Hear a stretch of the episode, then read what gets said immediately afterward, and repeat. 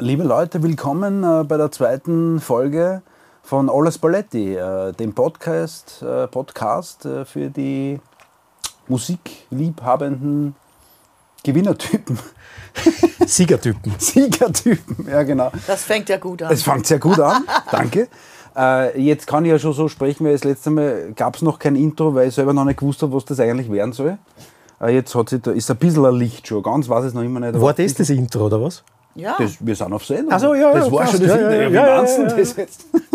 Nein, man dachte, du hast nur so, weiß ich kann's. nicht, irgendeine so kleine musikalische Nein, nein, das, das war Ding. schon. So Nein, ich finde es gut. so ein Aber Jingle, Wir, wir ja, so, so, so ein Jingle. Na, wie Tag. Stimmt, wir hätten es drauf. Ja, ne? Sowas. Naja, haben wir leider nicht vorher überlegt. So spontan bin ich dann nicht, ne? Man merkt's. Ich schon. Also Ja, muss ich warst- jetzt schon warnen. Du hast performt, du hast geliefert schon wieder. Siegertyp. Ja, ein Siegertyp. Also ich darf euch vorstellen, äh, heute zu Gast äh, sind die Tini Keinrad. Tini, danke, dass du da bist. Ja, ich freue mich. Und äh, Alex Horstmann. Alex, danke fürs Kommen. Gerne, gerne. Äh, zu Beginn muss ich euch einmal wissen lassen, äh, das mit dem Singen, ich gehe da echt arge äh, Phasen durch. Also das, erstens hat es mir noch nie so Spaß gemacht wie jetzt das Singen. Wegen uns. Ich glaube, also zu einem großen... Höchstwahrscheinlich. Also ja. Also ich glaube, ich nehme es Ja, persönlich. ja. Das kann ja, na sicher hat es nur mit dir zu tun. Natürlich. Ja. Und äh, ja, ich habe das einfach so noch nie gehabt. Ich habe auch nie in einem Chor gesungen zum Beispiel. Ich habe so sicher viel Erfahrung, das habe sicher oft schon gemacht. Ähm, und so mit dem Gitarrespielen ist es anders. Also das kommt, da kommt die Musik natürlich aus mir aus, aber da ist das Holzbredel halt immer dazwischen. Und das Singen ist halt so direkt, natürlich, das kommt einfach ähm, so aus. Und ähm, da möchte ich einfach einmal Danke sagen, dass, dass ich das erleben darf mit euch. Ah, schade. Ich habe mir das ganz anders vorgestellt, so ein Podcast. Ja, genau. Ich glaube, ich möchte ja gern voll Danke schön. sagen, dass wir die Auserwählten sind, die das mit dir machen haben dürfen. Was ich gern wissen tät von euch, Ich möchte Danke sagen, weil es schön ist.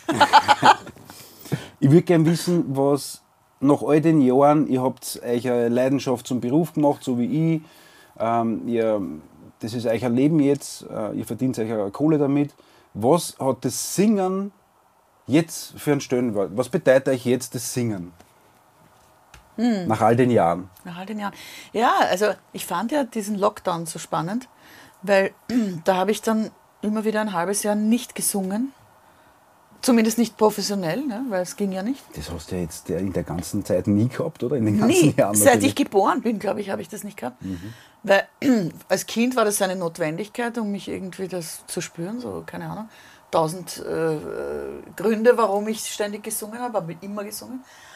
Dann habe ich das professionell gemacht, habe immer gesungen, aber das war schwer äh, auseinanderzuhalten, ob ich das jetzt aus privaten oder beruflichen Gründen mache. Und dann war der Lockdown plötzlich und ähm, ich musste nicht und habe das am Anfang sehr genossen, dass ich mal schaue, wie es mir so geht ohne Gesang. Und das war super, muss ich sagen. Also ich kann jetzt schon überleben, ohne zu singen, was früher nicht der Fall war. Und wie es dann wieder losgegangen ist, erstens habe ich gemerkt, dass ich schon langsam wieder so vor mich hin singe, was ich auch lange nicht gemacht habe, freiwillig, ja, ohne was üben zu müssen oder so. Ja. Ähm, also das ist dann wiedergekommen und die ersten Gigs waren ganz anders, waren ganz komisch, äh, wo ich mich nicht so richtig gespürt habe und so, was mir auch schon jahrzehntelang nicht mehr passiert ist. Und dann, aber wieder bin ich reingekommen und habe dann mir schon gedacht, na ja, also es ist schon schön. Es ist schon schön.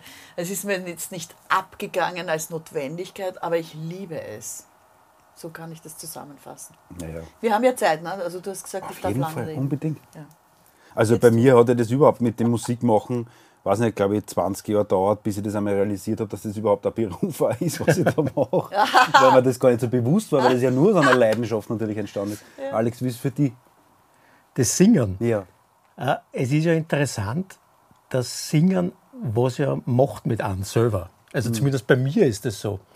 Wenn ich schlecht drauf bin, zum Beispiel, kaum habe ich gesungen und sind es jetzt nur ein oder zwei Lieder, geht es an besser. Das ist interessant, weil äh, es ist ja so, dass das Singen im Hirn die Ängste blockiert, habe ich nachgelesen. Ängste, aha. Ja. Wenn man, nicht mehr wenn man das hat, zum Beispiel, äh, ich habe wahnsinnige Höhenangst. Und das Einzige, wo ich mich äh, in die Höhe begib, ist zum Beispiel beim Skifahren. Ja. Singend schwingst du Für, dann pass auf, oder? für mich ist das Allerschlimmste, wenn ich am Sessellift fahre Bitte. und dann bleibt der Sessellift irgendwo stehen, Und schwankt wo's, so. Wo Vielleicht noch weit wo es oben. ja. richtig weit runtergeht. Das ist bei mir, da macht es Klick und da kriege ich Angst, Panik. Und jetzt weiß ich, wenn ich zum Singen anfange, Kriegen die anderen Panik. Die dann, dann vergeht es. Oder dann kann, ich das, dann kann ich das blockieren. Und da habe ich zum ersten Mal gemerkt, dass das Singen wirklich körperlich was machen kann. Ja, ja, eh. Das muss ich bestätigen, weil ich, also Ängste habe ich, ich habe zwar auch Höhenangst, aber das geht auch ohne Singen irgendwie. Probier das Aber, nächste aber. Schmerzen, also ich backe ja Schmerzen schlecht und ich bin geschröpft worden letztens einmal. Kann ich nicht empfehlen, also was den Schmerz betrifft, sonst natürlich wahnsinnig gesund, bla bla. Das hat mir so wehgetan, dass ich zu singen begonnen habe. Es hat zwar trotzdem wehgetan, aber irgendwie tut Mhm. Besser man da was Aushalten dabei. gewesen. Irgendwie ist es besser zum Aushalten. Ja. Es erinnert mich an eine, eine Geschichte. Ich habe da mal hinten so ein ganz grausliches Teil gehabt, weiß nicht, wie man das sagt, so ein Abszess oder irgend sowas, und musste mir das wegnehmen lassen. Und habe dort in dieser Praxis, es war irrsinnig peinlich, weil also diese, die hat mich halt erkannt. Ne? Und, Oh, und, schön. Und das Ja, ist immer unangenehm. Schneider, also, sie sind ich ja, also es hat mir zuerst schon eine Dame, die hat gesagt, na, ziehen Sie sich aus, legen Sie sich da hin. Also ich bin schon in der Lage, quasi mit nacktem Oberkörper dort Sie, gewesen. hat- sie hat die von hinten erkannt. Und sie so, ne, Moment, sind Sie nicht da? Ja, sind Sie nicht Ach da? Gott. Ich, ja, das war schon mal unangenehm. Ne, und dann sticht die da ein in das Teil.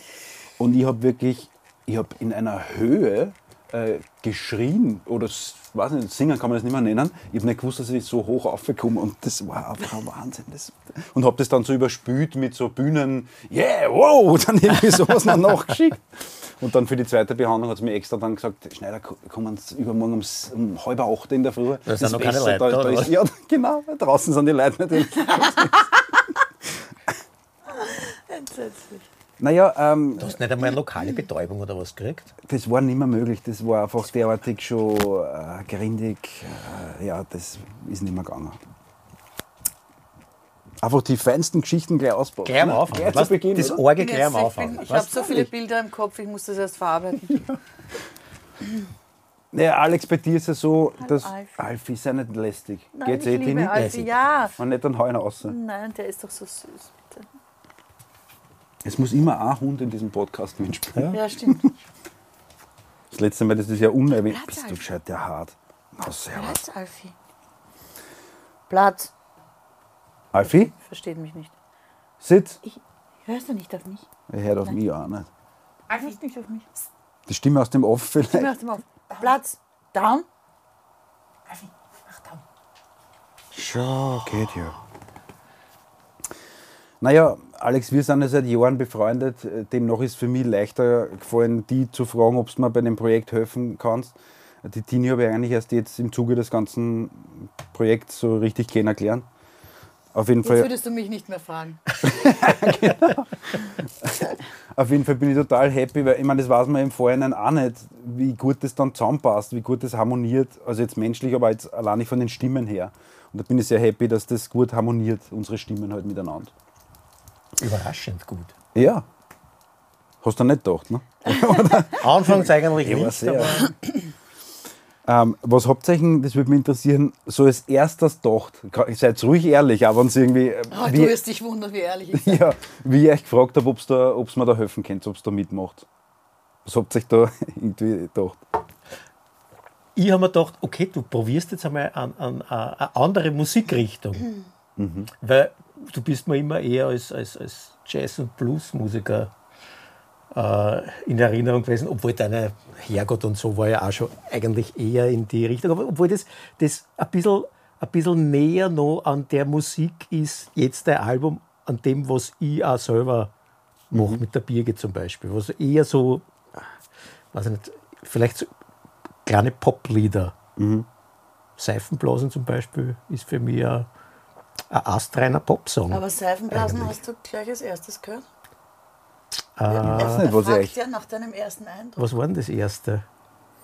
Das, was ich dir geschickt habe. Ah, oh ja, warte. Ähm, Oder war das, ich will an was glauben? ich will an was glauben, ja. Das. Und du hast uns noch nicht, nicht gesagt, was du dir gedacht hast. Außer, aha, der macht jetzt was anderes, aber willst du mitmachen? Der ruft da, soll der überhaupt anheben? Interessant. Na, hat mir natürlich gefallen. Hat mir natürlich gefallen, obwohl es anders war als das, was ich sonst von dir kennt habe. Mhm. Da habe ich mir gedacht, da kann ich ihm vielleicht behilflich sein. ja. Nein, es war natürlich eine Ehre für mich, dass du mich da gefragt hast. Nein, Auf das Nein, wollte ich. ja endlich. Nein, oh ja. Endlich erst. Oh ja. Und Nein, ich, Tini? oder was? Bist du fertig? Ich, also, wie du ja weißt, ich mache, glaube ich, seit, seit 20 Jahren eigentlich nur mit der Birgit ausschließlich Musik, weil mich sonst andere Sachen eigentlich nicht wirklich interessieren. Ich mein, du wirst es kennen, Vielen wenn man, Dank. du wirst es kennen, wenn man selber Lieder schreibt, dann hat man hauptsächlich die Motivation, dass man diese Lieder irgendwie unters Volk bringt oder und, und, und, und so gut wie möglich äh, interpretiert. Das war für mich immer der, der Antrieb. Und weil ich die natürlich sehr, sehr gut kenne, weil wir halt lang befreundet sind, habe ich gedacht, ja, da könnte er mal wieder mal, Über meinen Schatten da könnte er mal springen. über meinen Schatten springen. Und Fremdmaterial zum Besten geben. ja, Genau. genau so ist es. Cool. Sehr technisch. Mhm. Finde ich. Also, die Gitarren. Wie war das bei dir? So, Tini? Also ich muss mich immer räuspern. Wie war das bei mir? Ich versuche mich zu erinnern, weil das ist ja bei mir das Problem. Ähm, ich habe mir gedacht, Ich habe auf jeden Fall ziemlich geschwitzt. Ich habe mir angerufen. gedacht, du, haben wir zuerst Ja, telefoniert? ja. Naja, es beginnt ja damit, dass ich dich einmal gesehen habe und mir gedacht habe, boah, das ist super. Also du hattest schon mal einen guten Stand bei mir. Dann bin ich einmal bei dir eingestiegen auf eine Nummer. Das war auch sehr lustig. In Macheck. In Macheck, genau, weil ich dort gespielt habe und du dort gespielt hast und der Professor Schuller uns da irgendwie zusammengeführt hat. Und das hat mir super getaugt, weil ich dann, ich meine, ich weiß nicht, wenn ich neben jemandem auf einer Bühne stehe, dann spüre ich das noch besser, was das für einer ist irgendwie. Da habe ich mir gedacht, das ist ein Leibwander. Und dann hast du mich angerufen und ich habe mir gedacht, ach so, ja, auf der CD äh, Chor singen, das ist ja sowieso eines meiner Kernkompetenzen, mache ich doch gerne. Und dann hast du mir gleich geschickt, was das sein soll. Und dann, also ich hätte es so auch gemacht, ohne dass du mir es geschickt hast, weil man dachte, das passt sicher. Und dann hat mich das umgefetzt, weil ich habe ja, äh, was war das erste? Ich will, Ich will was ich glauben was und ich glauben. glaube, alles muss vergehen. Aber Da, da, da. ziemlich schnell einmal hast du mir die erste Nummer geschickt, diese Gospel-Batterie. Ah, die Gospel-Batterie. Die Gospel-Batterie. Und da war es dann aus, da habe ich mir gedacht, "Oh, das muss ich unbedingt. Und meine Nachbarin war gerade auf einem Café, Mhm. das darf ich da ja gar nicht sagen, weil das war ja off the record, was du mir geschickt hast. Und ich habe es ihr vorgespielt, habe gesagt, was, was, wie findest du denn das? Und sie so, wow, super. Ja, dann danke an die Nachbarin, richte einen schönen Gruß aus. Aber ich hätte es auch ohne ihre Meinung so empfunden. Ich habe es ganz toll gefunden. Und ja, also das war ja überhaupt keine Frage, dass ich das gerne mache. Aber die, die Frage, die sich mir gestellt hat, war, ob ich es live mache. Weil das ist ja eigentlich nicht mein. Also das mache ich normalerweise nicht. Das war so ein Punkt, den, den man überlegt habe, weil ich meine, du kennt, du hast genug zu tun mit, du könntest äh, nur von Theaterhäusern engagiert werden, du könntest für Big Bands da als Jetzt Star. sind wir endlich dort, wo ich hin wollte. ja, genau. Und äh, genau, das wäre auch eine Frage gewesen, wieso du das, also diesen erdigen Zugang oder, oder das halt einfach. Naja, es war, du hast mich ist ja quasi, du hast mich ja da hineingelockt mit dem Konzerthaus. Das war das erste Konzert und du hast gesagt, ja, also was haltet ihr davon, wenn wir das im Konzerthaus vorstellen? Ich würde das gerne mit Gospelbatterie beginnen, das Konzert. Und ich habe mir gedacht, boah, das wird so geil. Ja, das, da muss ich dabei sein. Und dann war das halt auch wirklich super. Das war ja Wahnsinn, Das oder? war ein- das war Wahnsinn, das war Wahnsinn. irre.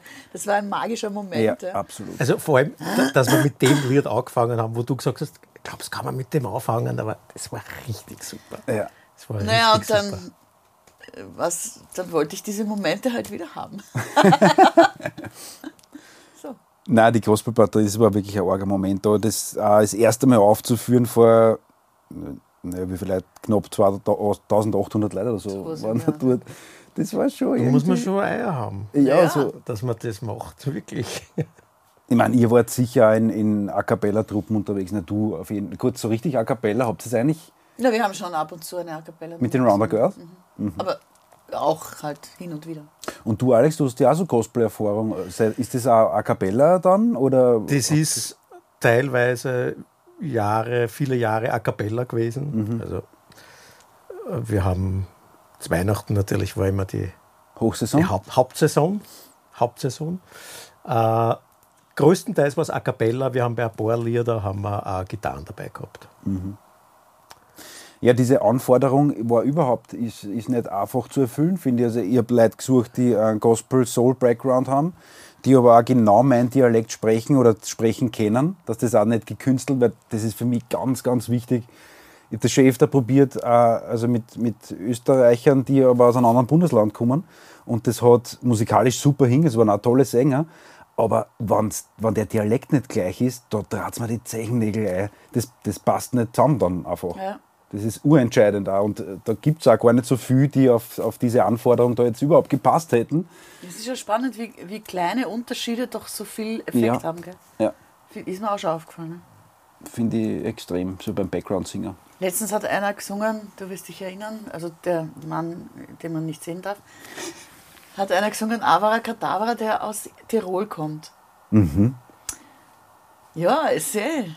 Warum nicht? Aber Ja. du hast natürlich gehört, das klingt anders als das Original. Und der hat sich bemüht, dann wienerisch zu singen? Nein, oder ich, ich, das glaub, ich habe bewusst ihn dann. nicht gefragt, aber ich glaube, er hat drauf pfiffen und hat sich gedacht, nein, ich, ich mein- ich nehme so eine Mischung aus meinem. Aber ein Kadaver auf, auf Tirolerisch ist eh schon Hauert. Kadaver. Aber es war irgendwie anders. sind meine Das war Haare? Wo sein? Wo sind meine Haare? Wo sein meine Haare hat er gesungen zum Beispiel. Mhm. Was okay ist, warum nicht? Ja? Aber es war halt irgendwie spür, so arg spürbar anders, obwohl es nur ganz wenig war. Ja. Ich meine, so geht es ja noch, wenn das auch eine Solostimme ist, aber wenn das zwei dann an unterschiedlichen Dialekt singen, dann wird es arg für, für mich überhaupt. Wie ist denn das für euch?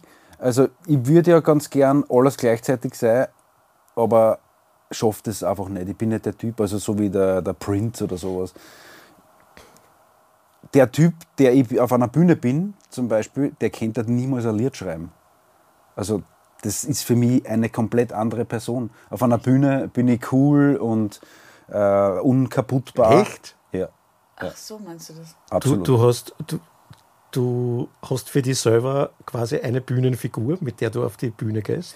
Zumindest, ja, ja, eigentlich schon. Also natürlich ist das alles meins und das ist ein bisschen so eine seltsame, so wie eine gespaltene Geschichte irgendwie, ein bisschen, aber der Typ kennt halt niemals ein Lied schreiben. Weil fürs Liederschreiben, also da, da wird nichts rauskommen. Brauche ich genau das Gegenteil.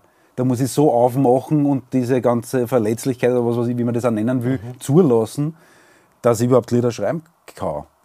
Äh, wie ist das für euch, weil ihr seid beide auch Liederschreiber? Äh, Habt ihr das auch irgendwie so? Oder ist, ist euch das. Also, ich kenne das niemals. Deswegen ist der Prince so eine, ähm, eine irrsinnige Inspiration für mich. Der hat einfach in der Früh ein Lied geschrieben, zum Mittag eine Probe gehabt und am Abend einen Gig gespielt und dann noch auf der Show-Party auch noch gespielt. Das könnte ich nicht. Ich muss mich immer in ein Ding einstürzen und dann bin ich das. Und wenn ich Lieder schreibe, dann muss ich mich so fühlen, wie, wenn ich, wie der Bur mit 14, der sein erstes Lied schreibt. Alles, was ich weiß, muss ich ausschalten und ich muss den Lagerfeuer-Akkord suchen und so kann ich nur Lieder schreiben. Wie ist das bei euch?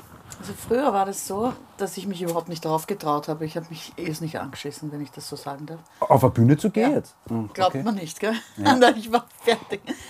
Und habe mir deswegen irgendwie eine andere Persona, weiß ich nicht, das klingt jetzt so schizophren, das ist so arg war es auch wieder nicht, aber vielleicht ähnlich wie bei dir. So eine andere Teenie Ja. gebastelt oder wie auch immer, das hat sich halt so ergeben, äh, die dann oben steht und wenn die runterkommt, ist es wieder eine andere Teenie so ungefähr. Und dann habe ich, hab ich mir gedacht, ja, schön und gut, also für den Anfang, dass, dass halt überhaupt nicht raufkomme äh, Ja. auf die Bühne, ohne dass ich äh, wieder weglaufe oder Drogen nehmen muss oder keine Ahnung. Ich habe mir schon überlegt, was ich machen muss, damit ich das aushalte, bis ich das Gott sei Dank wieder weggekriegt habe. Aber Ähm, und dann hat mich das angefangen zu stören, weil ich mir gedacht habe, na, aber ich will doch eben genau die sein, die ich bin auf der Bühne. Auch wenn das natürlich Teile von mir sind, Ja. will ich, ich will so nah wie möglich an die normale Teenie, die zum Biller geht, quasi, genau die soll auf die Bühne gehen und sonst niemand, weil alles andere ist irgendwie so blöd. Ja? So gekünstelt halt in irgendeiner Form. Und dann habe ich halt Jahre gebraucht, bis ich so nah wie möglich an mich rangekommen bin, ohne dass ich Angst habe, weil das ja eh schon so routiniert ist alles und so. Also das ist, ich würde jetzt sagen, ich bin dort, wo, wo ich keinen Unterschied mehr machen muss. Wo das alles geht, quasi. Ja. Das ist ein interessantes Thema, weil ich habe das überhaupt nie gehabt, was, Aha. was ihr zwei jetzt da erzählt. Ja. Von- Also, ich habe hab mich noch Merkt nie damit eh. beschäftigt, ob, ob, ob das wer anderer war, der da jetzt auf die Bühne geht. Ja? Das bin immer ich. Vielleicht, weil du einen Bass in der Hand ha- gehabt hast die meiste Zeit. Ich meine, sing, du singst schon Solo-Lieder natürlich auch. In der, also, ob, oder? Also es kommt schon vor. Oder glaubst du, hat es damit zu tun, dass da noch eine Frontfrau quasi gibt in Das ist- eurer Partie, die diese Rolle erfüllt? Oder? Das könnte schon sein, weil also ich sehe mich, ich habe mich noch nie als, als, als Solisten gesehen. Ja, das ist der Unterschied. Weil Noch wenn nie. ich jetzt mit dir auf die Bühne gehe, ja, ist das ja für mich eine ganz andere Sache. Das wäre auch noch eine Frage gewesen. äh, ja, wie das als wenn ich für mich quasi Ja. auf die Bühne gehe. Das ist ja 100 zu 1. Mach das einmal. Dann reden wir wieder. Ich habe immer, immer wahnsinnig viel Respekt von, vor den Leuten, die ganz vorn stehen. Weil das ist noch einmal eine andere, eine andere Geschichte. Und dann ist noch eine andere Geschichte, ob man die eigenen Sachen spielt oder Ja, Genau. Proud, Proud Mary oder was weiß ja, ich. da ist man natürlich Da ganz anders ja schon, drin. dass und- das geht. Ja? Und wenn du dann deine eigenen Sachen verkaufen musst und alle so, hm, was ist denn das jetzt? Was ist, ist das Gospel? Ist das Wiener Lied oder so? Ne? Ich mein, dann ist das, also du brauchst ja, musst du ja durch, ich weiß nicht wie viel, Das ist für mich auch ganz anders, weil ich habe das ja auch teilweise gemacht, dass ich äh, quasi wen supportet habe, also nicht der Frontman war bei den ganzen Amis, die da ist ja gekommen ganz sind. einfach, oder? Im Vergleich. Ein, es ist eine ganz andere Rolle, das fällt weg, dass man sich über das stimmt, das habe ich mir da auch keine Gedanken. Wie ich da auf die Bühne gehe, war da kein. Wurscht. Wer, wer bin ich jetzt? Was, Ja, ja. Was, was muss ich da machen? Was für eine Figur tue Ja, ja, jetzt ja, auf, das der, stimmt. auf, auf der Bühne einnehmen? Also, Was brauchen die Leute von mir und so, bla bla bla. Das brauchst du dann alles nicht machen. Mhm.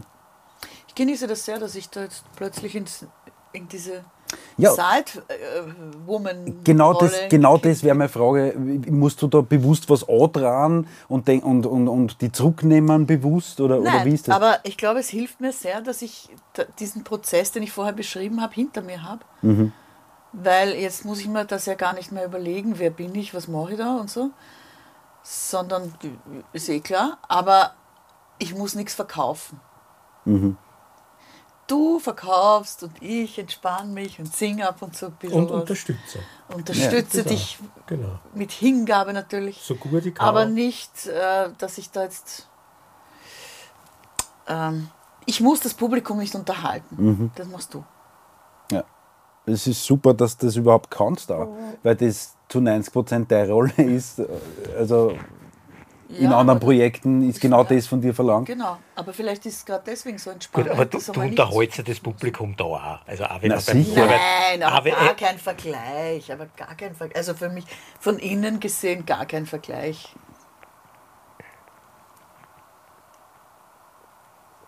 Ja, das ist cool, Also ich dass es so in der Konstellation Ich, funktioniert. ich jeden mache. Urlaub bei dir quasi. Wirklich so siehst du das? Ja, das okay, gut. Deswegen spiele ich auch so gern mit, weil das ist irgendwie so. hm, Ich muss eigentlich nichts machen, aber ich bin dabei. Schön. Jetzt muss ich da auf mein Zettel schauen, was habe ich mir als nächstes notiert. Eins muss ich noch sagen zu diesem Thema, aber, Ja. bevor wir da weit weggehen. Es ist natürlich schon so, dass das nur dann Spaß macht, stelle ich fest, während ich hinter dir quasi auf der Bühne stehe, weil ich dich wirklich gut finde. Würde ich auch nur den leisesten Zweifel an dir haben, würde es mir schon nicht mehr gefallen. ja, das ist aber eh, das ist aber eh Das klar. ist- Schon, muss ich schon, also das ist sehr, sehr wichtig Ja. in dieser Rolle. Das verstehe ich absolut. Da fällt mir sofort eine Geschichte, die ich erlebt habe als Sideman. Ähm, Also das war eigentlich so eine Gruppe, wo ich immer die, die Rolle des Frontmans mit wem anderen aufteilt habe. Wir waren beide so, haben beide die Hälfte des Programms gesungen. Und äh, die, die Frau, die da eben das mit mir gemacht hat, die hat dann ähm, so einen Solospot gehabt, hat die Nummer gesungen, die ist auch Gitarristin. Und ihr ist das Solo nicht geglückt, das gespielt hat.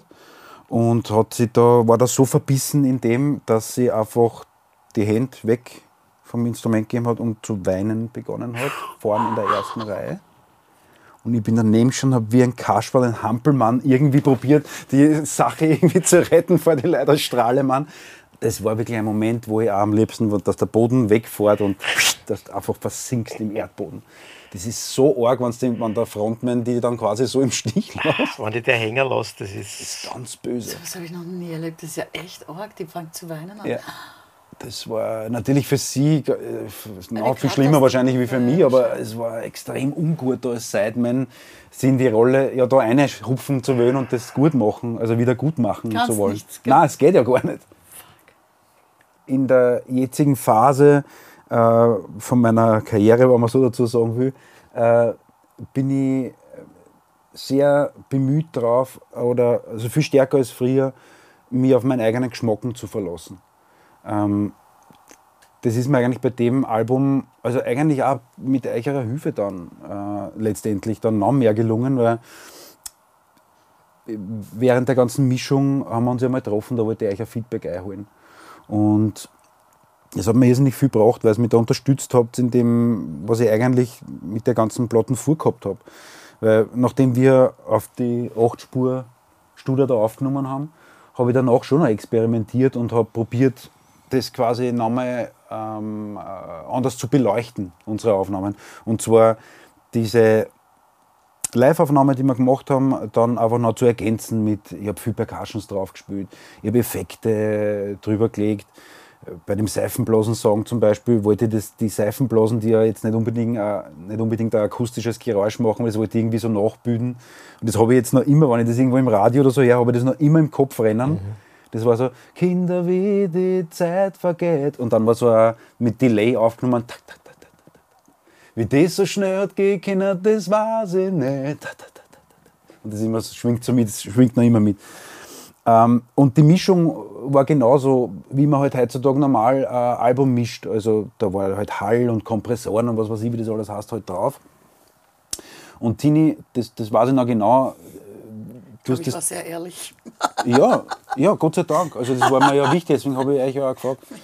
Und äh, du hast quasi damals gesagt, wann was schon im, äh, im Originalzustand so natürlich und gut oder besonders klingt, wozu dann das im Nachhinein noch verändern?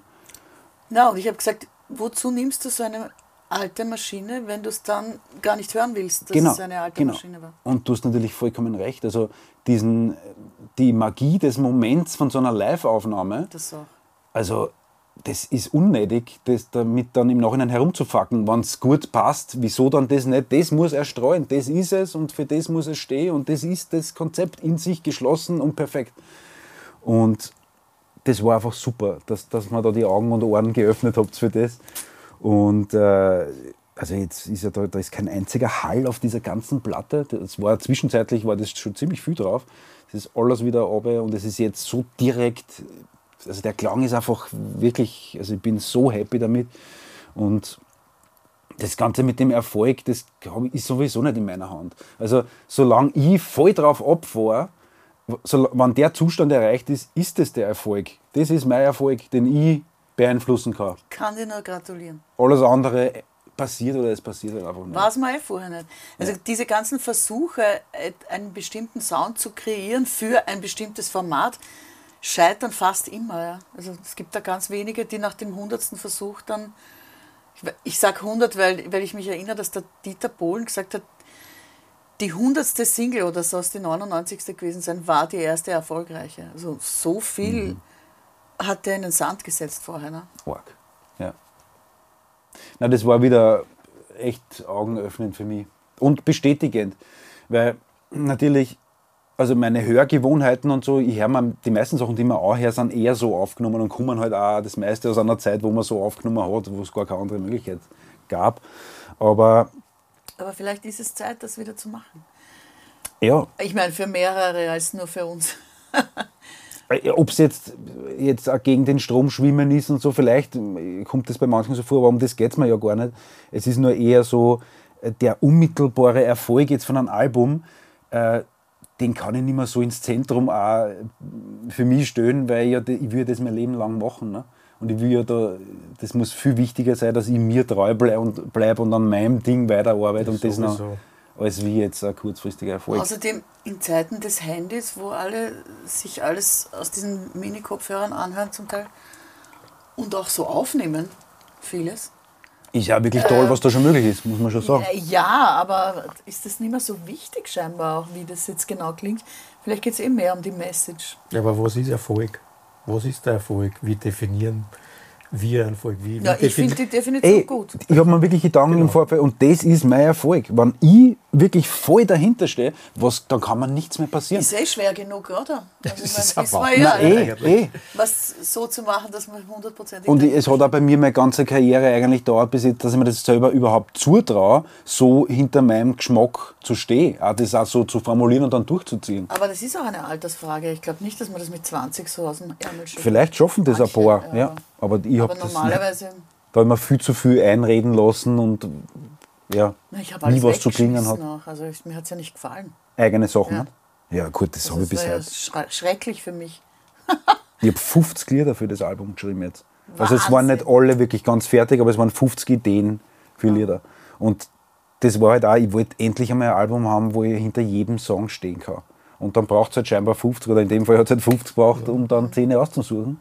Und das, das hat man auf jeden Fall, also der Start dann, nachdem ich die Lieder gehabt habe, äh, was ich davor schon erwähnt habe, das ist ja für mich eben, da muss ich so aufmachen und da muss ich auch verletzlich sein können, um Lieder schreiben zu können. Das war dann wie weggeblasen, wie wir uns dann zu dritt getroffen haben und das dann wirklich einmal gemacht haben. Einfach. Die Lieder haben eigentlich für mich, da, die haben sich sofort fertig angehört. Und ich war, ich habe das zwischenzeitlich schon wieder vergessen gehabt, aber die eigentliche Idee war zu Beginn, das ohne Band sogar vielleicht zu machen. Nur mit Gitarre und mit Stimmen. Es hätte funktioniert. Und dann irgendwann sind der Maxl und der Buxel so für mich dazugekommen in meinem Kopf. Und zum Schluss dann der Alex Deutsch, der dem Ganzen dann nochmal einen Twist, einen mächtigen verpasst hat. Ähm, ja, wie ist das für euch? Das würde mich interessieren. Ihr spielt mit so vielen Musikern zusammen. Was ist, ist das Spezielle an der Formation, an der Konstellation an Musikern jetzt da in, in der Partie? Kannst du das irgendwie in Worte fassen? Weil da trifft ja doch einiges aufeinander. Viele äh, ja, ganze Karrieren in, in anderen Genres, die, die da jetzt gebündelt werden quasi in, in einem Ich finde, das ist eine, eine ganz interessante Mischung, die sich da, die sich da ergibt. Eine ziemlich einzigartige Mischung. Also ich weiß nicht, ob es einzigartig ist, aber es ist großartig. Also zum, äh, war von Anfang an ein, ein richtig gutes Gefühl. Weil wir ja nicht zusammengespielt sind, alle. Und Ja. trotzdem war das sofort, pff, also musikalisch so, ich meine, ihr seid zusammen. Drei waren zusammengespielt und drei sind dazugekommen, so ungefähr. Ne? Wir sind ja sechs. Äh, ja, aber in Wirklichkeit waren wir zuerst die, die zusammen gespielt waren. Also die Lieder sind Durch gestanden die- nur ja. mit euch zwei. Und die anderen sind dann dazugekommen. Wir haben Aber vor der war ersten. so organisch alles. Das war ja absolut. Und vor der ersten Aufnahmesession gab es keine einzige gemeinsame Probe. Eben. Ich weiß Das ist, wir haben das einfach genäht Ich an meine, dem Tag. sowas kommt oft vor, denke ich mal, aber nicht unbedingt in Österreich. Ja, ja, wahrscheinlich. Und heutzutage vielleicht auch nicht mehr so viel wie früher oder so. Ja. Das stimmt, ja. Na, es war von Anfang an, wie es wäre es immer so gewesen. ja für mich spielt es ja auch total organisch und, und echt. Ja. Das es, Ganze. halt, es ist auch jeder für sich selbst genommen äh, großartig. Also warum sollte es nicht auch zusammen großartig sein? Eh, eh. Aber so, das wollte ich euch nur wissen lassen, dass die, der ganze Selbstzweifel von dem Liederschreiben war sofort weg, wie ich das mit euch dann gemacht habe, habe ich gewusst, okay, Aber du das, hast das das steht Selbstzweifel beim Liederschreiben. extrem, ja. ja. Aber wie gesagt, das muss ich zulassen, weil sonst kommt nichts Gescheites raus. Ich habe es eh schon probiert, aber das geht nicht irgendwie. Ich verstehe das voll und ganz. Ich muss mich da so ich habe lassen. wahnsinnige Zweifel immer. Joche. Das ist, Das gehört irgendwie dazu. Also ohne Naja, aber es ist, wird dann weniger. Also je älter ich werde, desto mehr denke ich mir, schreib einfach irgendwas, wurscht was. Und am nächsten Tag schaust du das dann auch mal an. Weil in der Sekunde denke ich mir immer, ja, na ja, eh und so. Aber am nächsten Tag denke ich mir, na, so, so schlecht war das gar nicht. Und ähm, wenn das dann hält, Ja. Gut, das ist ja auch so ein Punkt, dass man, äh, warte, was wollte ich jetzt hinaus? Ähm, das hat mir auf irgendwas gebracht. Genau, dass man auch Ideen nachgehen kann, ja oft, also die man selber vielleicht gar nicht so als gut empfindet, die das aber überhaupt nicht heißt, dass das für den anderen nicht vielleicht doch was Berührendes sein könnte. Ähm, das, das kann man ja irgendwie zulassen. Also, ich musste zulassen zum Beispiel, dass das nicht immer alles so eine Riesenbedeutung haben muss. Ne? Sondern das kann irgendwas, wenn ich dann draufgekommen bin, dass wenn ich anderer Leute Texte lese, da geht es um gar nichts. Ja? Und trotzdem ist das aber irre schön und so. Man dachte, ja, jetzt lass das einmal alles, schreibe über eine Blume, wurscht, ja? dass der schönes Rot hat und aus. ja, da ist man immer viel Ja. kritischer wahrscheinlich bei dem eigenen oder? Ja, und dann ist das plötzlich so ein ah, Lied. Ohne äh, Einleitung, Mittelteil und Schluss. Ja. Weißt du, was ich meine? Also einfach nur so eine kleine Zustandsbeschreibung, die eine Stimmung erzeugt. Das, das darf man auch. Auf jeden Fall. Also das waren so bei mir die Dinge, wo ich mir gedacht habe, mein Gott, ich habe immer so einen Anspruch. Mhm. Schrecklich. Ja. Das ist ja übrigens beim Aufnehmen für mich so. Und da ist man natürlich, sobald man digital aufnimmt, aber wenn man sich im Vorfeld sich das vornimmt, nicht zu machen und alles live nur und keine Overdubs macht, meistens ist dann so, dass man doch noch einknickt, irgendwie auf der letzten Zielgeraden und das dann doch noch so macht, weil man Mhm. so eben geil irgendeinen. Fehler hört, den, den da irgendwer gemacht hat, dass in Wirklichkeit überhaupt nicht auf das ankommt. Das weiß ich ja selber schon als Konsument, dass, weil man das bei anderen Liedern vollkommen wurscht ist. Da geht es mir um was anderes, um keine Virtuosität oder so, das geht es mir nie. Es geht mir immer nur um den Moment und um, die, um das, dass, dass mir was packt. Und mir hat es auch geholfen, ich habe ja auch ein Album so gemacht, dass, dass ich es live eingespielt habe und ohne Overdubs. Das im Wald? Ja. Ja. Also das, das sind wirklich keine Overdubs drauf, bis auf ein, zwei Soli, weil der Musiker nicht gleichzeitig Bass und Gitarre spielen konnte und nicht gleichzeitig Posaune und Gitarre und so. Also das waren aber die einzigen Gründe dafür. Ich habe nur vielleicht ein paar Töne äh, gepitcht oder so, aber nichts verändert, weil ich mir gedacht habe, die Sachen, die mir am besten gefallen, haben die damals so aufgenommen Ja. aus den 60er Jahren. Ich will dorthin zurück, ich mag diese Perfektion ich mag sie schon auf eine Art, die Perfektion, weil ich bin ja auch ein Perfektionist, aber ich mag sie nicht um jeden Preis. Ne? Nicht um den Preis der Spontanität oder des Lebendigseins, weil wir haben jetzt so viele Möglichkeiten, technisch alles über zu perfektionieren. Das ist natürlich einen Reiz, das zu- auszuprobieren, aber in Wirklichkeit sollte man diese, diese, diese technischen Dinge nur dazu verwenden, dass man das Gefördere halt ausbessert, damit es so bleiben kann, ohne dass man es ständig wiederholen muss. So habe ich mir gedacht. Und da muss man halt Mut haben, weil man ja diese amerikanischen und auch europäischen Überproduktionen so gewöhnt ist, wo eben, wo es um diese Perfektionen geht. Aber in Wirklichkeit, Absolut. Also das ist ein Credo von mir, dass ich niemals, ich will niemals die Technik vor den Inhalt stellen. ja. Das, egal was ich mache, ob das jetzt Lieder aufnehmen, ob es der Podcast ist, ist wurscht was. Das darf niemals da um, um die Technik in dem Nein, Sinne es geht nur darum, dass man es macht. Ja. finde Ich, ja. Ja. Und wenn ich jetzt mir die, ich weiß nicht, irgendwelche Orgen-Hip-Hopper von irgendwo, die haben ja auch irgendwie das Zeug zusammengepfriemelt. Ja. Absolut. Das klingt ja ganz schrecklich eigentlich, aber genau deswegen ist es leibend. Diese Loops und so weiter, die, waren, die waren ja schier eigentlich. Gut, da bin ich als Blueser sowieso sehr eigen mit meiner Einstellung. Das ist oft zuträglich der Musik, dass es wie aus einer Schuhschachtel klingt. Richtig. So. Aber man Also- muss halt den Mut haben, das dann wirklich auch so zu machen. Ja. Da sind wir viel zu. Das stimmt. Und das war es bei dem Projekt auch, weil ich habe dann im Nachhinein äh, irrsinnig viel Bläser da auch noch äh, quasi einspülen lassen, die dann auch die meisten wieder angetraut habe. Weil es mir dann, das war super alles, musikalisch toll, um das geht es gar nicht. Aber es hat mich aus dieser Garage im, im besten Sinne des Wortes irgendwie rausgeholt, wo ich das Projekt jetzt haben, klingen haben wollte.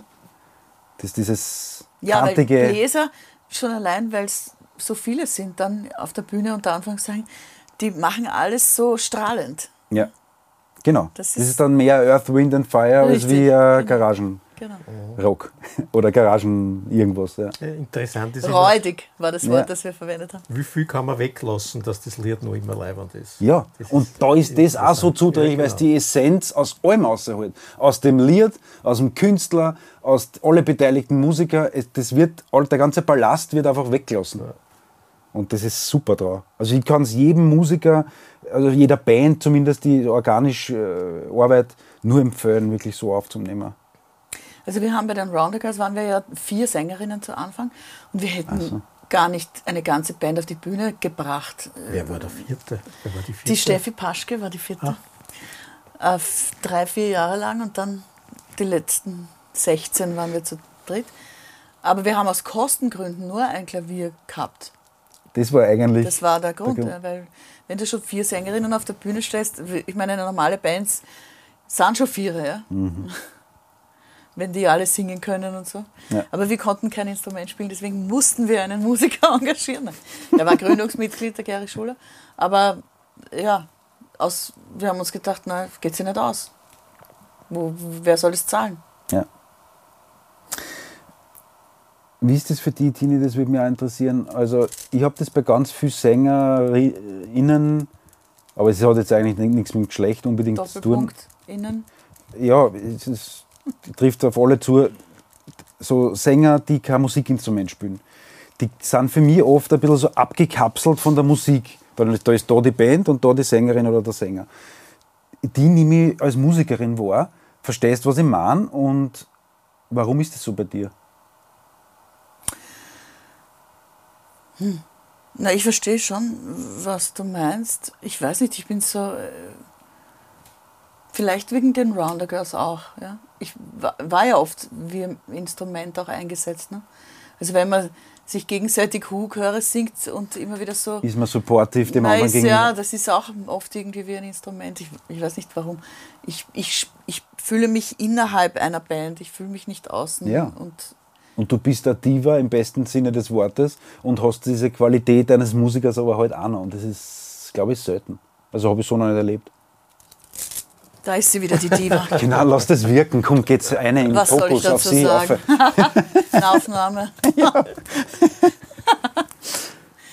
Nein, schon, also ein, eins, was mir halt am allerwichtigsten ist, es geht um die Musik. Es geht nicht um mich. ja. Ich bin halt da, weil, weil ich Spaß dran habe, eine Diva zu sein und mich dann zu blöd aufzuführen halt, weil, weil ich auch merke, dass das Publikum dran Spaß hat und weil äh, irgendwas passieren muss auf einer Bühne. Ja? Aber in Wirklichkeit geht es um die Musik. Das ist wahrscheinlich das, Das, was so es ausmacht. für mich. Ja. Alex, was mich interessiert bei dir, ich habe ja als Bur Geigen gelernt und äh, meine Eltern wollten das, haben das jedem Kind, wir sind ja fünf Kinder, ermöglicht, äh, Musikinstrument zu erlernen, weil sie haben das nicht dürfen oder die Großeltern konnten halt nicht so viel damit anfangen. Und ich habe mir die Geigen ausgesucht. Da war gerade zu dem Zeitpunkt so eine, eine Serie im ORF, äh, der Oliver Maas, der Junge mit seiner Teufelsgeige. Und das hat mir ziemlich taugt. Und Mir wäre jetzt kein Grund eingefallen, warum du ausgerechnet Geige genommen hast. ja, das hat mir irgendwie hat mir das gesagt. Die Teufelsgeige. Und die Eltern haben mir dann zur Kommunion äh, die Geigen geschenkt und ich habe dann auch in kürzester Zeit wirklich diese Titelmelodie da nachspielen können von der Serie, bevor ich noch in den Unterricht gegangen bin. Und das, dort hätte ich eigentlich weitermachen sollen, aber das, genau das haben sie mir dann natürlich, das war überhaupt nicht angesagt in diesem Geigenunterricht. Es war also wirklich vollkommen, also fürchterlich. Ich kann mich erinnern, ich bin dann einmal zu dem Geigenlehrer gegangen. Also zuerst war ich bei einem anderen, da war es noch okay und der wollte mir dann was Gutes tun und hat mich zum besseren Lehrer geschickt, der mehr, musikalisch mehr drauf gehabt hat, aber didaktisch wirklich ein Armutschkel war. Und der hat so noch mit, was du, wenn du Buckler da geschaut bist, mit dem Zeigestab ins Kreuz reingehauen und so, dass du so da stehst, dass die Geigen musst immer, die darfst niemals mit der Hand, musst immer so halten. Ja, ich hätte mir damals schon das zu Herzen nehmen sollen, aber als Siebenjähriger sei mir verziehen, das da war ich noch nicht so weit mit dem, dass man die Technik nicht vor dem Inhalt stellen soll. Weil ich meine, wenn du da die, eine Melodie nachspielen kannst auf dem Instrument, ja, wurscht. Äh, danach, also der, der war halt so dominant, ich bin dann sieben Jahre, na, da haben sie mich dann auch durchgeschliffen. Oder Also es war eh nicht nur meinen Eltern, ich wollte es eh auch irgendwie, aber es hat überhaupt nichts gebraucht für mich. Und der Typ hat es mir richtig vermisst. Die Geigen hat zwar jeden Umzug von mir dann mitgemacht, aber ich habe es nie wieder ausgepackt. Und ich habe halt ja Noten gelernt als Bur. Und das hat mir aber alles so, ich wollte das alles loswerden. Ich habe die einfach verlernt wieder. Bewusst, ich wollte mit dem nichts mehr zu tun haben, mit dem ganzen Ding. So, um die Musik anzugehen. Du warst bei den Mozart-Sängerknaben. Genau, und Hast- mir ist ganz genau so. Hast du das geschafft, dass du irgendwas mitnimmst aus der Zeit? Eigentlich In dein jetziges Musikerleben? Eigentlich Wirklich? nicht. Nein, also so arg eigentlich. Ich, ich bin nur immer ein sehr, sehr schlechter Notenleser. Mhm. Äh, ich war halt vielleicht doch gern auf irgendein äh, Gymnasium mit, mit Schwerpunkt Musik gegangen. Mhm. Angeblich wollte ich nicht, nicht um die Burg, haben meine Eltern gesagt. Mhm. Ähm, aber bei mir war es auch so, dass ich bin zu die Sängerknaben gekommen, glaube ich, mit sieben oder acht. Oh, so arm. Genau in der Zeit, wo ich angefangen habe mit dem Geigenspielen. äh, ich kann mich eigentlich an meine Jugend, Schrägstrich Kindheit überhaupt nicht erinnern. Alles wurde von den Sängerknaben ausgelöscht. Das wurde, glaube ich, alles von den Sängerknaben ausgelöscht. Und das war ja, das war ja in die 70er Jahre. Also War sicher neu Ärger wie das, was ich da wir, wir haben äh, Watschen gekriegt und so, wenn wir falsch gesungen haben. Das ist der Wahnsinn. Ich kann mich da erinnern, wir haben gespielt in der Staatsoper beim Nussknacker, da gibt es also nicht, Zweitakt, Drittakt, gibt es eine Stelle, wo der Knabenchor im Hintergrund äh, auf der Hinterbühne äh, singt. Wir dürfen schlecht gesungen haben. Wir haben uns auf alle Fälle nachher alle in der Garderobe aufstellen müssen. Der ganze Reihe. Chor? Ganze Chor. Und der Professor Schwarzbauer, er ist tot, seine Frau ist auch tot, kann nicht nachkommen, also kann ich kann den Namen ruhig sagen. Er ist durchgegangen und jeder hat seine Watschen gekriegt. Wahnsinn. Äh, es war so, wenn wir geprobt haben, das Klavier mit dem Professor Schwarzbauer ist unten gesessen. Wir sind da quasi so, so, so galerieartig von Sopran bis, bis Alt gesessen und haben halt Stimmübungen gemacht oder irgendwelche neuen Sachen einstudiert. Und der Schwarzbauer hat offenbar so ein gutes Gehör gehabt, der hat gehört, wenn irgendwer falsch gesungen hat. Hat er aufgehört, du, runtergekommen, runtergekommen müssen, sich zum Klavier hingestellt. Vor einer. Watschen? Ja, und, und wieder, Wieder zurück Das war ganz normal. Wahnsinnsmethode. Das war ganz normal. Bist du die überhaupt noch singen können dann. Und äh, ich bin dann, glaube ich, bis, bis ich zwölf war, war ich bei den Sängerknaben. Da war ich dann einmal krank, kann ich mich erinnern. Und in der Zeit, wo ich gelegen bin, im Bett, habe ich du gesagt, gedacht, du kannst nicht zurück. ich will das eigentlich überhaupt nicht mehr machen. Mir geht das eigentlich nur mehr am Nerv. Weil es war dann so, wenn du dann im, im Hauptchor warst und wenn du dann erster Sopran warst, so wie ich, du bist, du warst fünf Tage in der Woche warst unterwegs oder hast gespielt, Theater der Jugend, äh, Staatsoper, Volksoper, äh, am Wochenende zu irgendwelche Fernsehshows oder, oder, oder, oder Konzerte gefahren.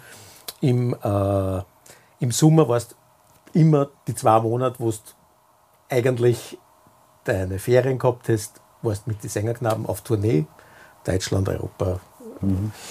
Und ich wollte das einfach nicht mehr. Ich war ganz fertig, war der Schwarzbart. Nein, das gibt es doch nicht. Das ist so ein Talent.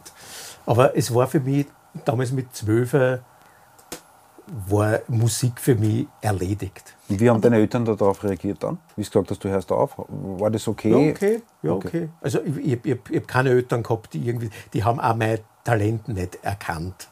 Ja, wieso war- bist du dann überhaupt dort Das war meine, äh, meine Volksschullehrerin. Die hat das irgendwie entdeckt. Und die hat gesagt zu meinen Eltern, der Bur ist so talentiert, der muss unbedingt zu den Sängerknaben. Dann, naja, zu den Wiener Sängerknaben. Aber was der, Alex, da bist du im Internat. Wirklich Internat. Und die andere Möglichkeit waren halt die Wiener Mozart-Sängerknaben. Wo du halt nicht ins Internat hast müssen. Aber halt Watschen in gekriegt hast. Wirklichkeit, in Gut, vielleicht haben Wirklichkeit das die war anderen auch noch ärger, Fall. weil du hast halt die Schule parallel machen müssen. Ne? Und es ja. war dann halt äh, vor Du hast dich dann immer absprechen müssen und dann noch mit der Schule, wenn es das irgendein hab, Gast das habe ich Oder? nicht machen müssen. Das, der, Professor Schwarzbauer, Ah, hat ja, in der Schule, damals bin ich in der Geblergassen gegangen, ins Gymnasium, der hat dort einfach angerufen, Mozart-Sängerknabe Alex Horstmann kann jetzt die nächste Woche nicht kommen, weil wir sind bei einer Fernsehshow in München oder so irgendwas. Und dann war ich halt, halt nicht dabei. Und dann sind natürlich die schulischen Leistungen, bei denen in der Schule war das wurscht, ob ich Sängerknabe war oder nicht. Ne? Und es hat aber eh nicht lang gedauert. Also ich, bin- ich habe dann mit, mit, mit 14, 15 habe ich dann schon in meine ersten Rockbands zum Singen angefangen. Da habe ich dann den Vorteil gehabt, weil ich ja relativ spät erst den Stimmbruch gehabt habe, dass ich relativ Ah, ja, so kreichende Rockstimmen hohe. Das kenne ich. Das hast du schon bei uns auch schon gemacht. ja, das hast du drauf. Na, immer kannst du es anzapfen. und Wissen wir, wo es herkommt. Das Problem war aber, dass ich äh, mit 18 eigentlich nur immer ausgeschaut habe wie 13 oder 14. Das hat natürlich für die Rockbands überhaupt nicht passt. Also ich bin dann doch aus mehreren Rockbands auch ausgeflogen. Wirklich? Wegen deinen Looks? Ja, Du schaust aus wie ein Kind, ne? Die kämen- du schaust nicht hart genug aus. so was. Du kannst schon leibend singen, aber So was, du singst super, aber optisch, das geht sich nicht aus. das geht sich für uns leider nicht aus.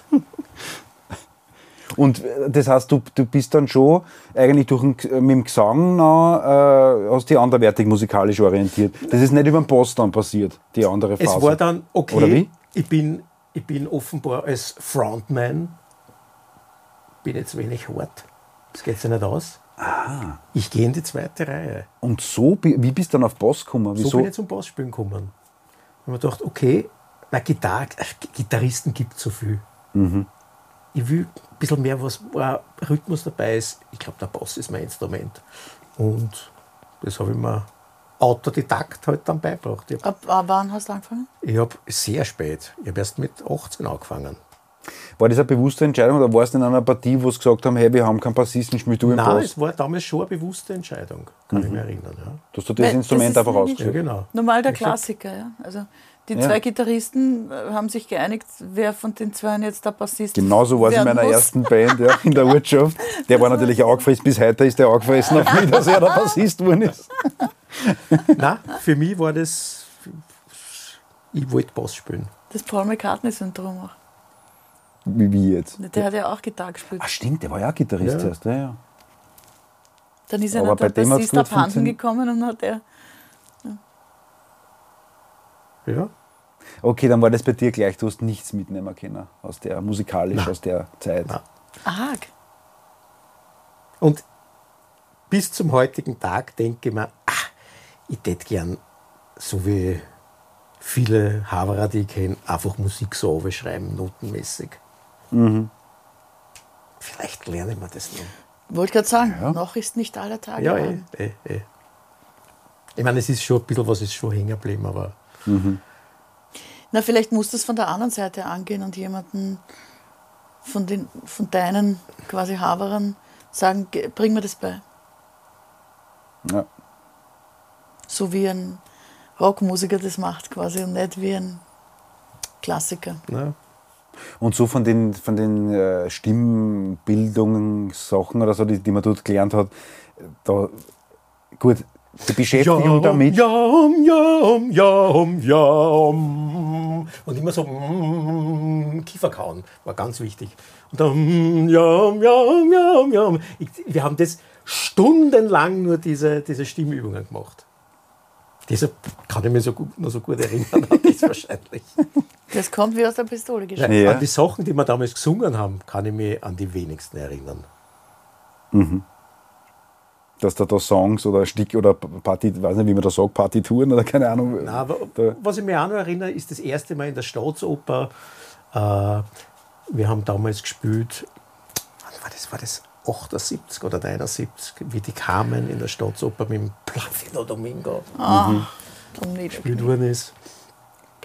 Äh, da waren wir alternierend mit den Wiener Sängerknaben, also eine Vorstellung Wiener Sängerknaben, die, die Mozart-Sängerknaben. Und da kann ich mich erinnern, wie ich das erste Mal auf der Staatsoper, in der Staatsoper auf der Bühne gestanden bin. Und das war alles, was der, als, als kleiner Bub, das ist ja alles so groß, das ist ja alles so riesig. Und ich bin auf der Bühne gestanden und habe so geschaut, ja, aber wo, wo, wo, wo sind denn da die Leute? Wo, wo sollten die sein? Riesengroß. Und dann ist erst der Vorhang aufgegangen. Also, da ist es. Ist das schön. Aber der Platz hat eine arge Anziehung. Oder ich habe ja, ich Ja, hab nämlich das- auch mal dort spielen dürfen mit meiner Band vor ein paar Jahren. Das glaube ich, dieses Jazzfest Wien ist jetzt glaube ich nicht mehr dort in der Location. Aber das war die einzige Möglichkeit über den Sommer, dass du als Nicht-Klassiker dort spielst. Genau. Und wir haben da, ich weiß nicht, so vor sechs, sieben Jahren oder was weiß ich, äh, mit, mit meiner Band dann dort spielen dürfen, wirklich einen Einzelabend. Und das war wirklich für alle aus der Band äh, wahrscheinlich einer der schönsten Gigs, die wir jemals gespielt haben. Das, Wir haben auch gespielt auf dem Jazzfest mit den Round Girls und Ah, waren ja. so, uh, weil das Ambiente einfach ein Traum ist. aber auch der Sound. Ja, der Sound ist halt. Das, das, das ist nicht so weitläufig eigentlich, das ist nicht so Nein. tief, geht halt dann Aber mächtig in die Höhe. Ja, Wahnsinn, das ist, das, das ist so gedrungen, das hat trotzdem so ein Club-Feeling ein Ja, es ist sehr intensiv alles. Ja. ne? Finde ich auch. Was interessant ist, dass ich in letzter Zeit, jetzt sind ja schon ein paar Lieder rausgekommen, ähm, schreiben mir äh, Publikum oder, oder halt Fans, äh, dass sie gewisse Sachen jetzt so an den Willi Resetaritz erinnern. Meine Geschichte zu ihm, also das war für mich immer so eine Überfigur, der Typ. Und also der ist gar nicht in meiner Wahrnehmung, zuerst als Musiker habe ich den gar nicht so begriffen, sondern eher für das, für sein ganzes Engagement und für das, was er gestanden ist und wie er anderen Leuten geholfen hat, die Menschlichkeit, die der praktiziert hat. Und äh, ich habe ihn schon ein paar Mal getroffen bei verschiedenen Festeln, aber es ist sie nie, also ich bin ja nicht der Typ, der sich zum ein Selfie ausstellt oder so. Und es ist sie dann nie ein richtiges Gespräch ausgegangen, außer einmal ein paar Monate vor seinem Tod bei der Birgit ihrem Geburtstagsfestel, wo wir gemeinsam auf der Bühne gestanden sind und er dann auf mich zugekommen ist, weil ich mich noch immer nicht traut habe, ihm anzureden. Äh, und da hat er gesagt, na, siehst Norbert, jetzt haben wir gesehen, dass das mit uns ja gut funktioniert auf einer Bühne, was mich natürlich extrem äh, gefreut hat. Und ich habe mir dann schon gedacht, na, vielleicht lade ich ihn ins Konzerthaus einmal ein. Aber es ist nie wirklich ein ernsthaftes Gespräch ausgegangen. Ähm, was mich, ihr habt beide mit ihm viel zu tun gehabt. Äh, Alex, du hast, weiß nicht wie viele Jahre mit ihm gesungen. Ich habe meinen ersten Job bei ihm gemacht 1990. Wahnsinn. Und Auf was ich, Entschuldige, ich lasse dich gleich drauf, mich Ja, ja, ja, interessiert alles. Aber was mich äh, zuerst einmal interessiert hat, wie war der als Musiker? So wie wir jetzt miteinander sind, weil so habe ich ihn natürlich nie kennengelernt. Was war das für ein Musiker? Äh, ja. Wie hast du den da kennengelernt? War der einfach, zum mit ihm zu arbeiten? Hat der eine konkrete Vorstellung gehabt? Hat der Eisern dran? er war schon, er war, äh, es war relativ einfach mit ihm zum Arbeiten, weil er hat immer seine klare Vorstellung gehabt. Also der Wille kann überhaupt keine Noten oder so irgendwas. Ja. Das, der Wille ist ein natural musician. Aber er hat immer ganz genau gewusst, äh, wie er was haben will. Und wir haben ja auch mit der Combo, so wie du, auch immer, immer alle gemeinsam aufgenommen. Also äh, im, im seltensten Fall hat es irgendwelche Overdubs gegeben. Maximal, wenn wir uns eingebildet haben, okay, dort wollen wir, dass der Chor ein bisschen größer klingt oder so. Aber sonst ist das alles, alles eins zu eins. Und äh, der Wille hat eigentlich immer einen, einen zweiten braucht, der quasi dann seine musikalischen äh, Ideen um, umgesetzt hat. Das war halt, Wer war das? na, das war der, der, der Guck Aha. oder der Drabitsch Klause. Also Leuten, denen er seine, seine Ideen ungefähr vermitteln hat können. Ne? Die das dann quasi in, in, in, in Akkorde Ja. umgesetzt haben. Aber sonst, der Wille hat immer genau gewusst, was er haben will und wie das, wie das klingen soll. Bei uns war das natürlich genau umgekehrt, weil Wie hast du wir ihn kennengelernt? Oder? ah, in den 90ern auch, ich, wahrscheinlich Mitte der 90er, also nicht ganz 90, aber bald einmal. Also ehrlich gesagt, ich weiß gar nicht mehr, wie das zustande gekommen ist. Ich weiß nur, dass ich als Gast bei einem Krampus-Ständchen, das die immer gemacht haben. Krampuskränzchen. Im Krampuskränzchen schon. Im? Orpheum oder in der Schmölz, ich weiß auch nicht mehr so genau. Na, wo- oder warst du nicht noch im, im Metropol? Nein, nein, das war aber nur Chefpartie gewesen. Es war aber die Chefpartie. Was die Chefpartie, Ja. dann war es Metropol. Ja, das kann sein, ja. dass ich dann dort als Gast eingeladen worden bin. Und das war gleich einmal ursuper. Ich meine, ich, ja, es war einfach das spürt man ja sofort, also hat man sofort gespürt, dass das einfach ein super Typ ist. Noch dazu waren ja meine Eltern schon Fans von den Schmetterlingen, also ich mhm, habe ja gewusst, okay. das ist. Aber ich, ja, das wäre mir alles egal gewesen, wenn er mir nicht taugt hätte, hätte er mir nicht taugt. Und hat mir natürlich taugt und die Chefpartie auch und die Musik auch. Ich war ja damals eher Rocksängerin als sonst was. Gott, ist das lange her. und ähm, ja, und auch so danach Flüchtlingsball und so weiter. Aber das Projekt, das ich mit ihm gemacht habe, war deswegen so anders, weil er hat mich irgendwann gefragt, machen wir was miteinander. Und ich habe gesagt, ja, ich habe da gerade was vor mit einem Streichquartett und Gershwin und bla bla bla. Und er hat gesagt, ja, okay. Vorschnell, wie sich nachher herausgestellt hat für ihn, weil wir haben irrsinnig viele Proben gemacht, was er ja gar nicht gewohnt ist. Na, das mag er überhaupt nicht. Das ging aber irgendwie nicht. Ich mag es auch nicht. Und das war, glaube ich, das letzte Mal, dass ich so viel geprobt habe in meinem Leben und in seinem garantiert auch. Ähm, wir, also unfassbar viel. Und da hat er auch, also da hat er sich, also er hat sich schon angepasst, ja, weil es gar nicht anders gegangen ist. Wir haben uns beide an das Streichquartett, beziehungsweise an das angepasst, was der, der das arrangiert hat, Michael Radanovic, ein Geiger aus dem RSO, hat das arrangiert. Natürlich ganz anders, als man es gewöhnt ist, weil das war der Plan eben, das dass das nicht nach Songs, Jazz oder? klingt, sondern eben anders. Mhm. Ja? Gershwin-Songs auf Streichquartett.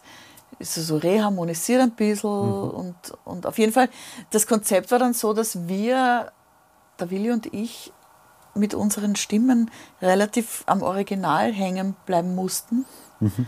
und die Band quasi sich wegbewegt hat, im Gegensatz zu sonst. Und das war schwierig für uns, weil wir das wollten natürlich vorstellen. uns bewegen. Ja? ja? Und da hat er sich schon also seinen Weg gebahnt zwischen, mhm. zwischen diese beiden Welten quasi, das Bewegen und das Nicht-Bewegen. Und äh, ja, und dieser war trotzdem von, von seinen Vorstellungen, genauso wie ich, im Endeffekt auch weggestiegen. Also mhm. er hat sich schon anpassen können, wenn er wollte. Aber er war einfach, das war für ihn lustig, weil er hat mit einem Streichquartett von vier Frauen und mir, also fünf Frauen an seiner Seite gehabt, wo er ja sonst nur Männer auf der Bühne stehen mhm. gehabt hat. Das war, hat ihm taugt, zur Abwechslung. Alex, du hast vorher äh, so eine Geschichte angefangen zu erzählen mit irgendeinem Ratschlag, den der, der Willi mal gegeben hat, irgendwie auf einer Bühne.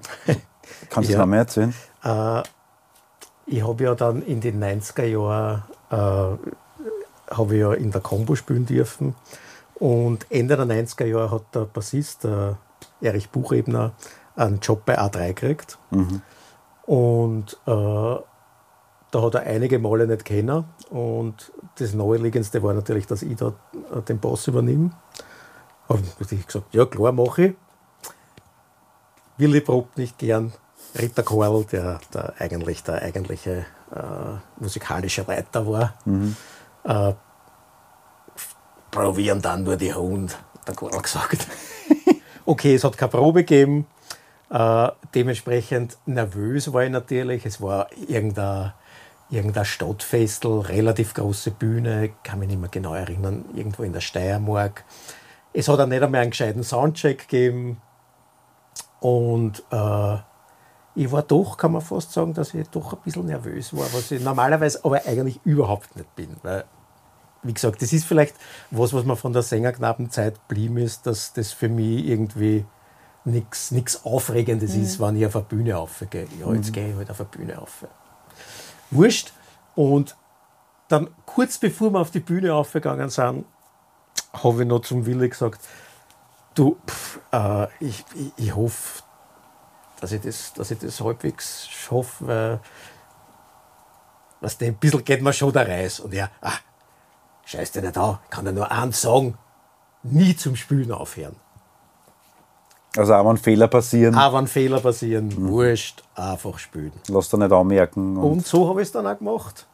Und das habe ich vielleicht auch in die Zukunft mitgenommen. Und wie war das erste Konzert dann? Äh, ja, es war eh leibend. es, es war eh leibend. Ich kann mich erinnern sogar, wir haben dann sogar noch Zugaben gespielt, die überhaupt nicht am Zettel oben gestanden sind, sprich Lieder, die ich mir überhaupt nicht angeschaut gehabt habe. ja, wir klopfen, wirst du spielen können, der Karl. Ja, naja, klar, kann ich spielen.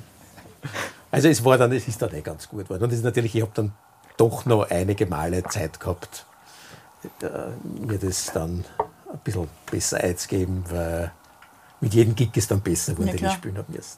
Und warst du dann, war, du warst dann der fixe Bassist eigentlich? Na, wir haben, Oder, wenn der Erich A3 gespielt hat, habe ich gespielt Okay, und sonst und hat sonst er hat er- gespielt. So war das. Und die ganzen Parts, die du ja sonst gespielt hast, waren der Bass gespielt, also da war dann, dann kein Per- Percussionist dabei? Oder? Genau. Okay. Das Den- haben wir, den- auf das haben wir dann leider verzichten müssen. Okay, den Gesang hast du trotzdem gemacht während dem Du, Bassspielen? ich habe sogar, du wirst es nicht glauben, ich habe sogar Akustikgitarre bei einigen Konzerte gespielt. Wirklich? Ja. Ganze Konzerte durch? Ganz, ganzes Konzert. Mhm. Ganz Konzert. Sicher drei, vier, schätze. Mhm. Aber nur Akustikgitarre. Wer hat sonst den Part der Äh, Akustikgitarre der gemacht? David Klaus. Der hat ein paar Mal nicht kennen. Warum, weiß ich jetzt nicht mehr. Mhm. Aber da war er sofort. Ja, das macht der Alex. Pff, Aber ich bin ein maximaler Lagerfeuer. Das mehr brauchst du auch nicht machen. ja. Ich meine, sind jetzt nicht so schwer, die Ostbahnlieder. Also, das ist sie dann schon ausgegangen. Echt super war das Schwierigste. Echt super, der Song? Wenn du dann den di. Aber es ist ja alles ausgegangen. Tini, was mich bei dir noch interessieren würde, ähm, wie ist das äh, für dich als, oder wie hast du das wahrgenommen, als in der doch noch immer sehr männerdominierten Branche äh, als, als Frau? Also vor allem auch deine Anfänge oder so, hast du gewisse Techniken entwickeln müssen, um die da durchzusetzen, irgendwie mehr? Gibt, kannst du irgendwas dazu erzählen? Wie war das am Anfang? Mein Gott. Naja, ich war so ein junges Hascherl irgendwie, sage ich jetzt mal. Da war mir das ganz angenehm, dass ich quasi so mich anlehnen konnte an ältere Männer, die schon mehr Erfahrung haben und die mich dadurch, äh, die mir da durchhelfen. Ja. Aber ich habe zum Beispiel immer nur Kollegen akzeptiert. Ich, ich habe diese ganzen, in den 80er Jahren, wo ich angefangen habe, gab es ja noch so Mus Musikmanager, die waren so grauslich.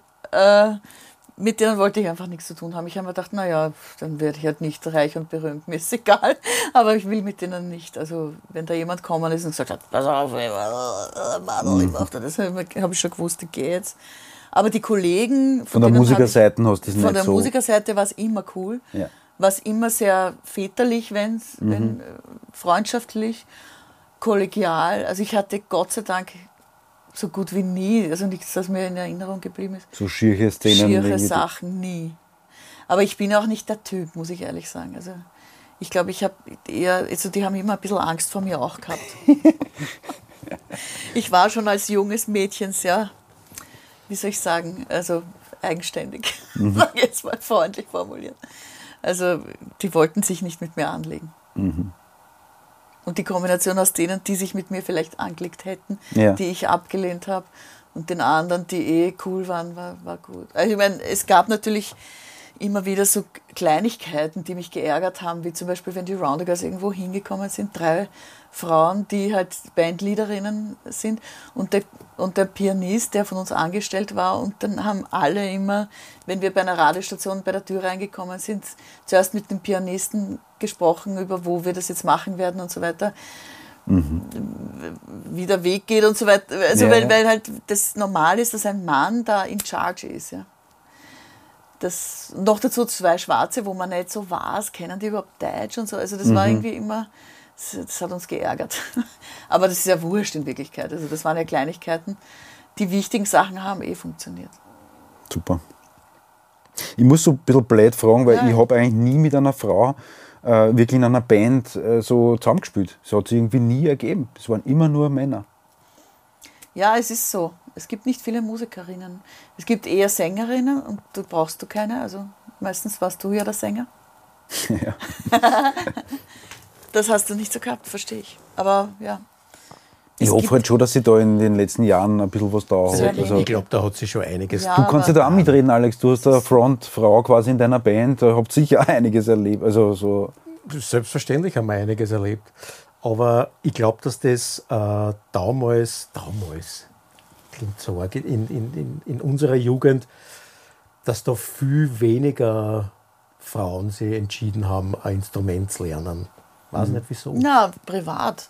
Die hätten das nicht. Vielleicht Also, war der Sprung zur Bühne dann so ja, ein Distan oder Hemmschuh, oder? Also ich, ich habe schon das Gefühl, dass in den letzten zehn Jahren dass jetzt deutlich mehr Musikerinnen gibt oder beziehungsweise, dass die vielleicht jetzt mehr in den Fokus. Ich muss aber dazu sagen, eins, was mir die Entscheidung, Musikerin oder Sängerin zu werden, erleichtert hat, war die, das, ich wollte nie Kinder kriegen. Ich glaube, dass wenn man Kinder kriegen will, dass man sich dann überlegt, ob man diesen Job nimmt, weil das ist irgendwie Das ist ganz anders sicher für Frauen. sehr schwierig, finde ich, beim Zuschauen, äh, Sängerinnen oder Musikerinnen mit Kindern. Das, Das finde unter den ich Hut sehr zu bringen. schwierig, ja. Ja, bestimmt. Also, pff, das war für mich nicht Thema und deswegen habe ich mir da überhaupt nichts über. Also ich habe quasi wie ein Mann mir das äh, äh, ausgesucht. Ja, das ist sicher ganz anders. Es ist schon als Mann, ab und zu gibt es so Situationen, wo es schwierig ist mit einem Kind oder so, dann, und, und mit dem Job das zu vereinbaren. Aber als Frau bist du sicher, also vor allem am Anfang, wenn das Kind klar ist, ganz anders angehängt. Ne? Ich meine, ich kenne auch einen Mann, der Musiker ist, der drei Kinder aufzieht, weil seine Frau irgendwie psychische Probleme hat. Das gibt es auch. Ne? Aber das ist eher die Ausnahme. Bei mir war es so, ich habe als, als Bub schon irgendwie gewusst, dass ich ein Frontman sein will. Aber eigentlich wollte ich als Bub Schauspieler werden und das mit der Musik ist dann danach erst. Ich habe meinen Kanal erst finden müssen oder meinen Ort. Aber ich wollte immer auf einer Bühne stehen und die Leute unterhalten irgendwie. Und was hat dich umgedreht vom Schauspieler zum. Es war ein Moment. Ähm, und zwar war ich, ich war eigentlich Kindergärtner geworden. Ich war in der Kindergartenschule in Mistelbach und habe dort äh, einen super Gitarrenlehrer gehabt. Also man lernt dort nur Kinderlieder spielen und so. Und auch noch Noten, das habe ich partout nicht machen wollen und der hat sich da bei mir angen meiner angenommen, mehr oder weniger, und hat mich da gefördert. Also abseits von dem, was, was am Lehrplan gestanden ist, oder also wir sind heute noch sehr gut befreundet. Und er kommt jetzt auch, wir spielen jetzt in Wolkersdorf, übermorgen, da kommt er auch. Und der war damals damit beauftragt, Alfie, gib mir einen Frieden.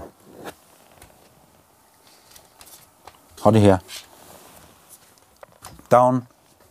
Alfie, Down. down. Da ist so eine Schabe. Down jetzt. Down. Down, Alfie. Brav. Ähm, der war damals damit beauftragt, bei der 25-Jahr-Feier von der Kindergartenschule in Mistelbach ein musikalisches Programm zu machen. Und hat mich dann gefragt und äh, wir haben uns dann entschieden, zwei Lieder von den Red Hot Chili Peppers dann dort zu spielen im Stadtsaal Mistelbach vor dem Direktor, vor dem Landesschulinspektor, Chief, was weiß ich, wer Wie das alt war. warst du? 16, 17? Welche zwei Lieder?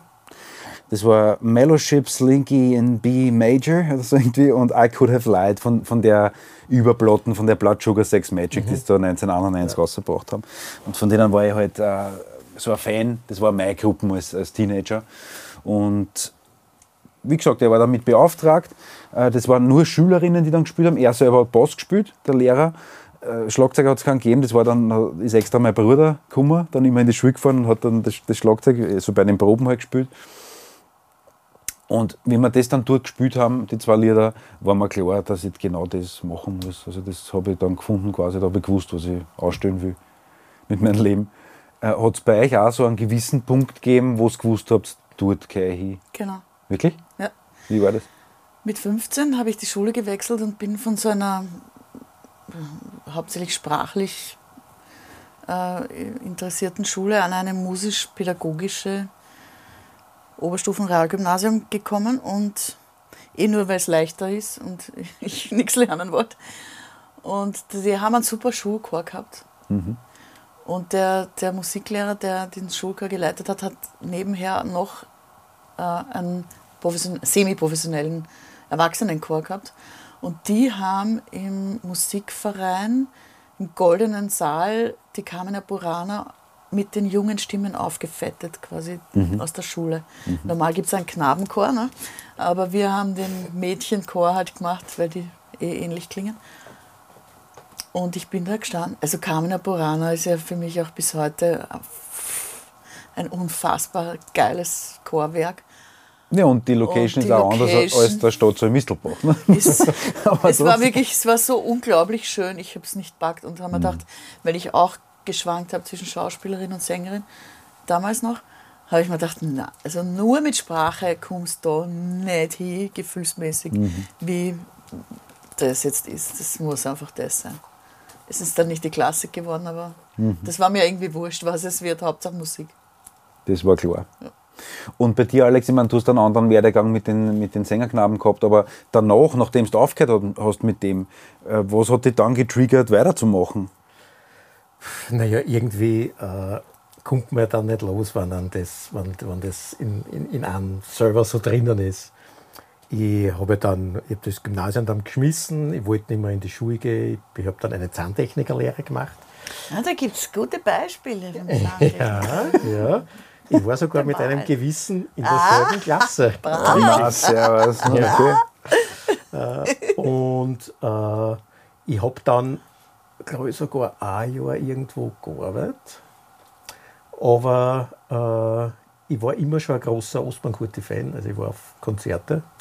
Und äh, 99 hat dann mein damaliger bester Freund äh, den Job als Lichtler beim Ostbahn gekriegt. Äh, Und das war gerade die Zeit, wo es so richtig, richtig bergauf gegangen ist mit der Chefpartie. Und ähm, 90 bin ich dann so privat, weil ich halt mit, mit meinem Freund unterwegs sein wollte, bin ich mit dem Auto immer mitgefahren zu den Konzerten. Und ich glaube, schon nach dem dritten oder vierten Konzert hat der Großleicher, Manager damals, zu mir gesagt: Erst, du fährst immer mit, willst nicht irgendwas hackeln? Und ich, ja klar. Dann waren meine ersten Jobs, waren, ich glaube, der allererste war Leiberl verkaufen, also Merch. Und dann habe ich die Leute im Eingang gezählt. Weil Ostbahn war damals auch oft Mitveranstalter. Und äh, damit die Veranstalter, die örtlichen, Die nicht über das Haxel in haben. Kurtel nicht übers Haxel hauen, hat der Großlehrer eine Vertrauensperson, die dann ich war, zum Eingang dazugestellt und ich habe die Leute gezählt. Und ja, hast dann Führerschein, ja, ja, klar, ja, du wirst Bandchauffeur und so ist es halt dann. Arg, du hast dich quasi vom Fan der Figur bis zum der, der mit ihm dann singt auf der Bühne, Genau. hast du alles durchgemacht, oder ich was? alles durchgemacht. Und ich habe auch, ich hab auch, bis auf Front of House, habe ich eigentlich auch, glaube ich, jeden Job gemacht, den man machen kann. Ich habe Merch verkauft, ich habe Licht gemacht, wenn, wenn der, der Thomas war ein paar Mal äh, unabkömmlich. Ich habe einen Monitor gemacht. Also ich, ich, ich war Managerassistent, ich habe quasi auch die äh, Übernachtungen und so checkt und so. Also ich habe wirklich dort das komplette Business, Business gelernt. gelernt. Mädchen für eigentlich. alles. Mädchen für alles und ich weiß, ich kenne mich in jedem Bereich eigentlich aus. Und äh, dass ich dann zur Combo gekommen bin, war ja in Wirklichkeit auch ein Zufall, weil der Drabic Klause zwei Wochen vor der neuen Tour seinen schweren Autounfall Oh gehabt. Gott, das ist schrecklich. Und äh, Klause kann die Tour nicht spielen.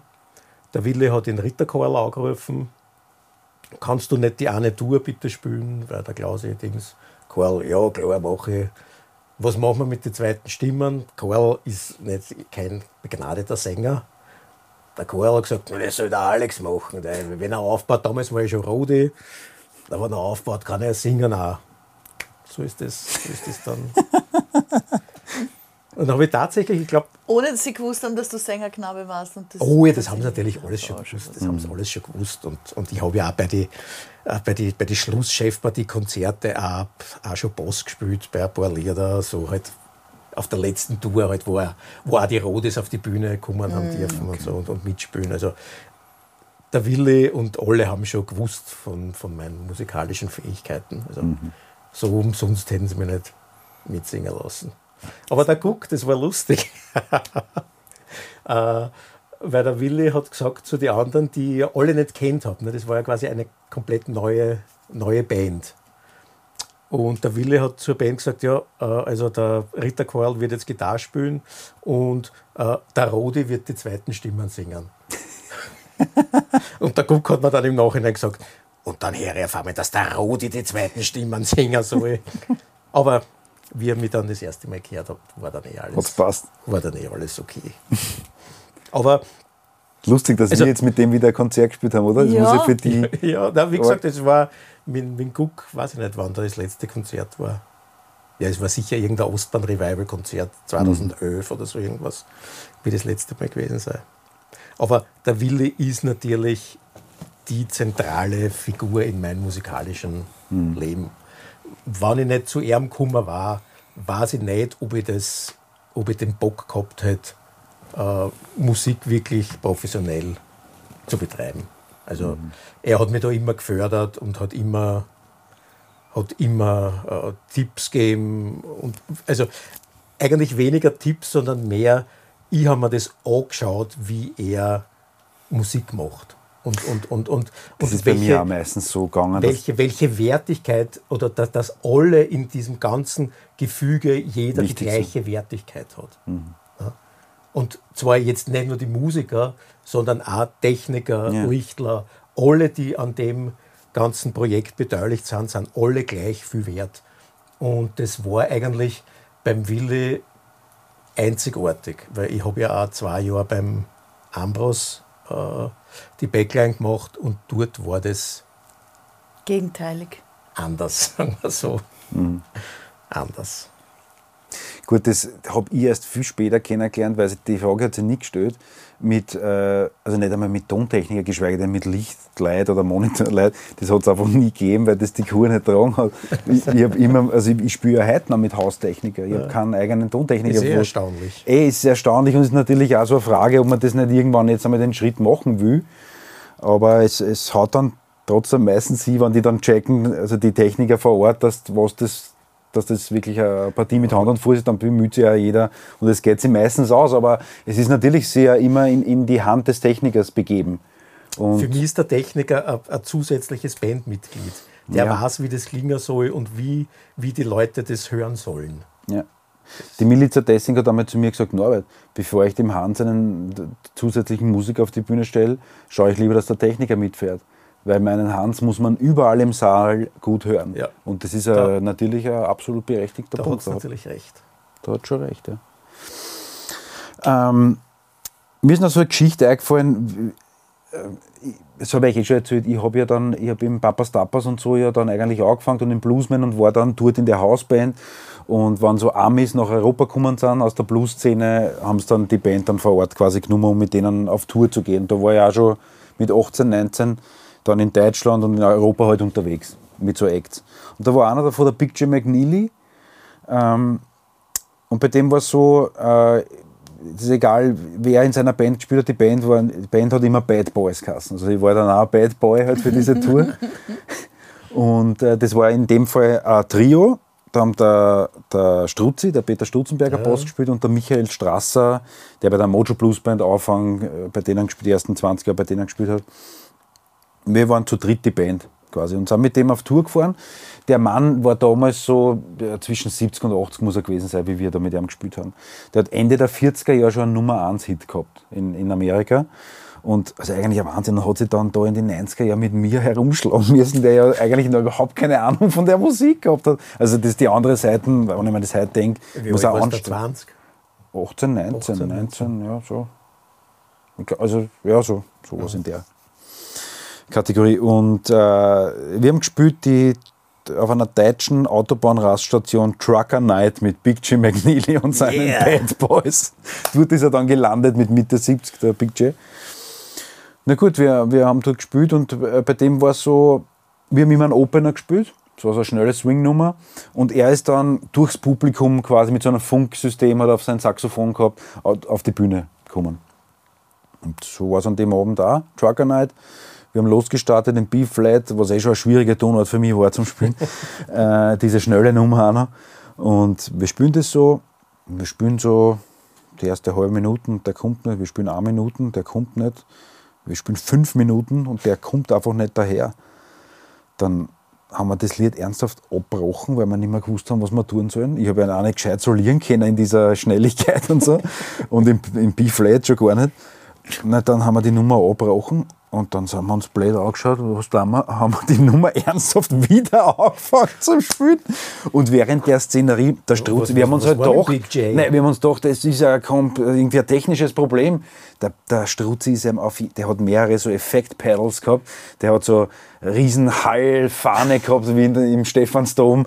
Dann hat er ein UV-Licht gehabt, weil er hat dann auch so Handschuhe gehabt. Das hat dann, dann haben sie das Licht angetan, dann haben nur mit die Handschuhe und Saxophon gleich.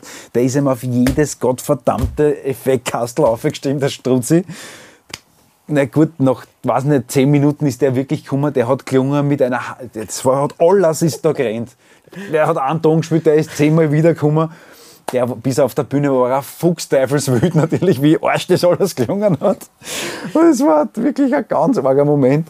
Und nein, der eigentliche Grund war, weil also der hat so ein Haarteil gehabt. Ich habe das bei einem anderen Gig dann einmal gesehen, wie es es äh, eingedruckt hat.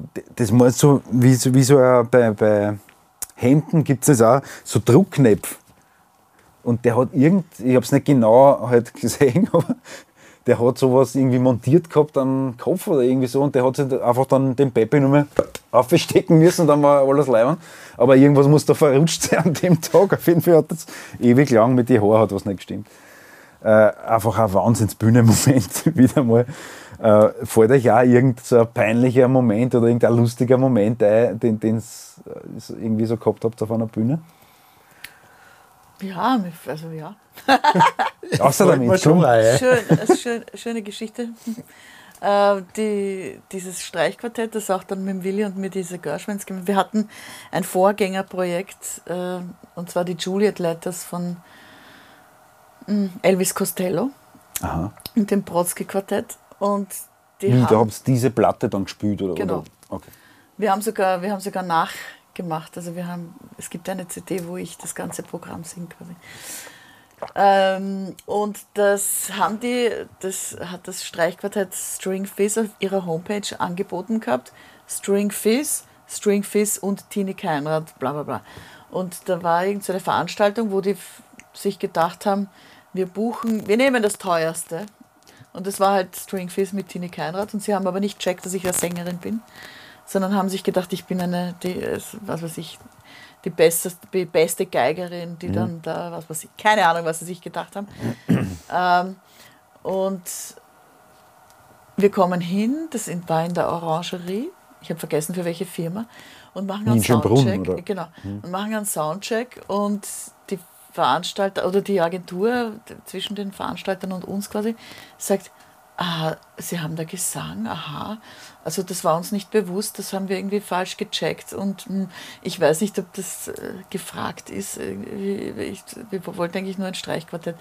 Und ich habe aber zu dem Zeitpunkt gerade eine, also war ich, habe ich das Geld gebraucht und es war auch sehr gut bezahlt und ich habe mir gedacht, naja, ich bleibe jetzt einmal da, weil egal wie viel ich singe, wenn ich nur einen Ton singe, dann müssen sie mir auf jeden Fall die Gage zahlen, was weiß ich. Vielleicht ist das ein Kriterium, ja. Und sie hat gesagt, naja, also ja, also blei- bleiben Sie halt da, aber seien Sie mir nicht böse, wenn ich dann mitten drunter komme und sage, äh, die wollen jetzt doch nur instrumental, ja. Tatsächlich. Wir, die essen oder was weiß ich, es war eher so ein Gig, wo wo es völlig wurscht ist, was da auf der Bühne passiert in Wirklichkeit. Aber trotzdem, nach zwei Liedern, wo ich eh, ich habe ganz leise gesungen, damit ich ja nicht das Essen störe, ist die Agenturchefin gekommen und hat gesagt, ab jetzt bitte ohne Gesang. Okay. habe ich meine Sachen gepackt und bin in die Garderobe gegangen und habe gewartet, bis es vorbei ist. Und habe mir gedacht, ja, das ist gut fürs Ego wahrscheinlich. Ja, Ich lerne Da gerade lernt- viel dabei. es schmerzt, aber. Ja. Ich war mal so ein, äh, also es war eigentlich eine private Geschichte bei meinem Bruder bei der Hochzeit. Der hat gesagt, geh, kannst nicht spielen, irgendwie zur Mitternachtseinlage. Also sie haben eh so eine Kommerzpartie gehabt, aber einfach so als Einlage zwei, drei Lieder. Na gut, ich sag's der ganzen Band, die haben sie extra, sind da rausgefahren nach Brottes, haben draußen im, Ort, im, im Auto irgendwie gewartet, bis dann passt hat. Ne, und dann, gut, jetzt dürft's auf. dann fangen wir da das erste Lied an, ich weiß noch genau, das war Gangster of Love, habe ich mir ausgesucht als erstes Stück. Das war vielleicht nicht ganz so passend. Auf jeden Fall äh, ist mein Bruder dann wirklich das erste Stickel, haben wir gespielt zur Bühne gekommen, es war eine relativ hohe Bühne, und hat so gesagt, okay, kannst du mal. Und ich mich so ab und ich sage, es tut mir eh leid, aber bitte kannst du aufhören zum Spielen. Die Alex, die, die Frau, die Alex reiert schon hinten. hat ihre ganze Familie die, äh, quasi zu ihr, also ein paar, weiß nicht wer, aber einige ihrer Familie haben gesagt, es ist ein Wahnsinn, da sind wir bei den Hottentoten, da hörst wir gehen heim und der weiter spielt. Und so, und die, so mussten wir dann auch mit einzogenen, gezogenen Oh, Köpfen oh, oh, von dannen ziehen. Also ich bin einer länger geblieben, aber die anderen zwei haben heimfahren müssen. Fällt dir was ein, Alex, in so Geschichte? Äh, war die erste Band, die mit der Birgit gehabt hat. Äh, Herz hat die Kassen. War einer meiner schlimmsten Momente auf einer Bühne. Leider hat unser Schlagzeuger damals Bestelt? ein bisschen zu viel erwischt gehabt. Und es war, es war ein Horror. Er war eigentlich, eigentlich ein top super leibender Schlagzeuger, nur halt Ja. Und da hat er eindeutig zu viel gehabt. Und er hat kein Time mehr halten können. Er hat die Abläufe nicht mehr gewusst. es war fürchterlich. Da war wieder bei mir auch das, am liebsten hätte ich gehabt. Bühne geh auf, oben und weg. Es war schrecklich. Und was für ein Setting, wirklich ein Bezahlkonzert, die Leute sind wegen euch gekommen. Bezahlkonzert und ich glaube sogar, dass wir die Vorband für irgendeine bekanntere Band war. Wo du dich gut präsentieren willst und dann stinkst du da ab. Ei, ei, ei. Aber ich glaube, es war das letzte Konzert dann mit dem Schlagzeuger. Ja, das überlegt man sich dann noch gut. Obwohl ob ich dann in einer anderen Band wieder mit ihm gespielt habe. Hast du dann wieder geholt? Aber das war, glaube ich, auch für ihn dann. Ein Moment, den Also er sich das ist dann, glaube ich, für jeden einmal, äh, überhaupt wenn man jung ist, wo man, wo man sich alkoholtechnisch rantastet, wie viel kann ich saufen, dass ich dann noch vor allem im- Rockbereich, wie viel kann ich saufen, dass ich dann trotzdem noch gut spiele. Ist das nicht mehr ausgegangen. Na, da habe ich auch arge Sachen erlebt, so was das betrifft. Also mit, mit dem, weil das war in der Plus-Szene natürlich auch, also es war interessant für mich, weil ich da als 17-, 18-Jähriger, der am Land aufgewachsen ist, in Brottes, dann halt nach Wien gekommen bin und, und da arge Typen unterwegs waren, so in Papas Tapas. Also das war ein Sammelsurium an, an, an Orgenfiguren, also von Zuhältern, äh, Schauspielkünstler, Huren, äh, arges Publikum irgendwie. Und da, die waren natürlich auch alle ziemlich eingespritzt permanent und also auf alles, was Gott und die Welt verboten hat oder was so gibt am Markt. Und da habe ich auch so meine Erlebnisse gehabt. Aber ich habe das mit dem Alkohol Gott sei Dank schon relativ früh dann beendet gehabt. Also, ausprobiert gehabt. Ja, so mit Mitte 20 war dann so nach ein paar wirklich ganz massiven Räuschen dort im Papas Tapas, wo ich unterm Tisch dann bin und so grindige Sachen, war das dann abgetan, Gott sei Dank für mich. Und Aber du kannst dich noch erinnern. ja, an, an viele dann Kann es nicht so gewesen sein. Ja, stimmt. Ich möchte nicht über meine Vergangenheit sprechen, aber ich kann mich nicht daran erinnern. Aber natürlich hat man in der Szenerie damit zu tun, ne? von Anfang an. Sowieso. Gehabt. Also mit Bitte, Drogen, ich komme aus. Grinzing. Ja. Ich habe nicht Musikerin werden müssen, um mit Alkohol in Berührung Ja, aber ich komme aus dem Weinviertel, da wird man auch Naja, ich meine, Wein da übt man früh. Ja. Aber wenn dann irgendwas anderes dazu kommt Ja. zum Wein, dann muss man wieder von vorne anfangen mit dem Austarieren. Genau. Das stimmt, ja. Aber da, also das war irrsinnig anziehend auf mich, diese Blues-Szene. Ich kann mich noch erinnern, ich bin einmal im, im Louisiana Blues Pub gesessen, das direkt, das gibt es ja heute noch, direkt neben Papas Tapas war. Und sitzt dort an der Pudel, kommt da so ein Typ rein, den ich eh schon kannte, und sagt, geh, halt das für mich. Und so ein Sackel. Es war einfach ein Revolver drin im Sack. Und ich bin halt dort gesessen, die halbe Stunde, dann ist er irgendwann wieder gekommen und hat es wieder abgegeben. Also solche Typen waren da unterwegs. Aber das war so eine eigene Szene, weil ich war ja auch im Papas Tapas Ja. zu der Zeit, wo man gemerkt hat, die wollen unter sich sein. Ja. Da bin ich hab nur immer so eingeschaut, ah, die, Blu ja, die Blueser, die, da geht es um ins, äh, weiß nicht, wie das geheißen hat, so die man Das einen Namen gehabt, äh, Zugabe Louisi- oder Achso, ins Atrium oder genau. Zugabe. Um, ja. Naja, gut, so eine Szene hat auch immer was Provinzielles, finde ich, und das habe ich dort auch erlebt. Das- das- Ich habe, also ich würde es nicht schlecht reden, ich, ich habe ganz viele Benefits davor auch gehabt, weil ich dort das Musikspielen gelernt habe. Ich bin jede Woche zu der Session gegangen, habe mir die Mojo Blues bei den L. Cook, in Sigi Fassel, in Peter Kern, Hannes Kasse angeschaut und habe von denen lernen können. Und was ich war jung, da geht es auch sehr schnell viel weiter. Also da habe ich innerhalb von ein, zwei Jahren einen mächtigen Step gemacht. Nein, Leiter. oder? Ich dachte, ich jetzt abgedreht. Ja, macht ja nichts. Aber ähm, da dann auch wieder, also zum Beispiel das Thema Ostbahnkurti, das war ganz komisch, wie die Leute am Ostbahnkurti damals reagiert haben, weil das war für die, äh, die haben das irgendwie belächelt auf eine Art und Weise, weil sie wollten die, die, das Original so nachspülen, wie das quasi gemacht wurde. Und der macht da was anderes irgendwie draus. Das war gar nicht gern gesehen eigentlich in der Szene das hat für mich dann nachher irgendwie wieder braucht, um das für mich neu zu ordnen. Also ich habe den Weg dann da außen auch wieder braucht für meine Entwicklung. Ohne das schlecht reden zu wollen, da passieren super Sachen in der Szene.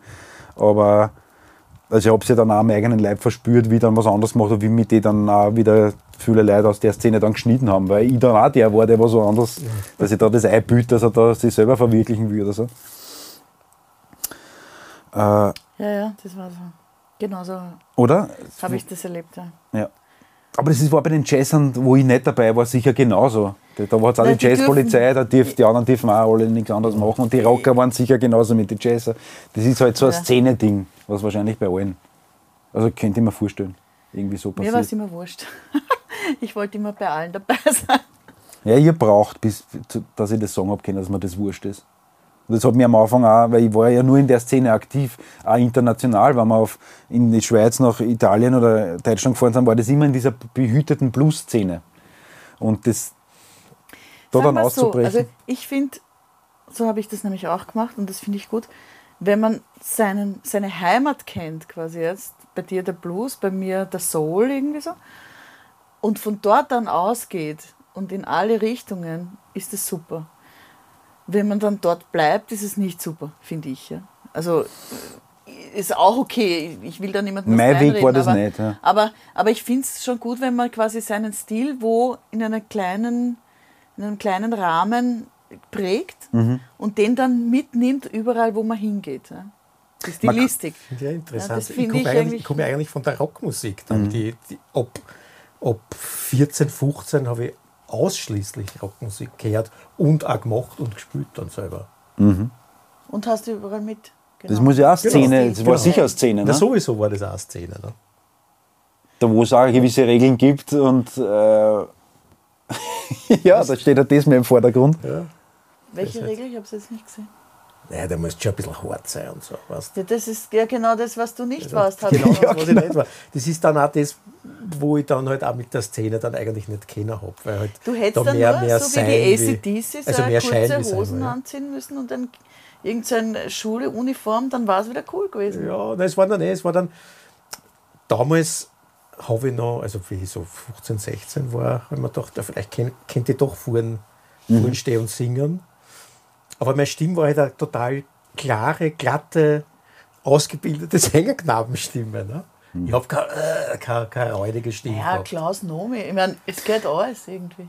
Ja, Klaus Meine war da eher, eher meins, das, das Sänger von die Scorpions, der ja auch eher eine, eine klare, das waren so meine Vorbilder, die ich nicht sagen, aber Leute, wo ich mir gedacht habe, ah, der hat auch, der ist auch nicht so ein, Da kann man auch anknüpfen, irgendwie, da der kann man macht es auch. anknüpfen. Ja.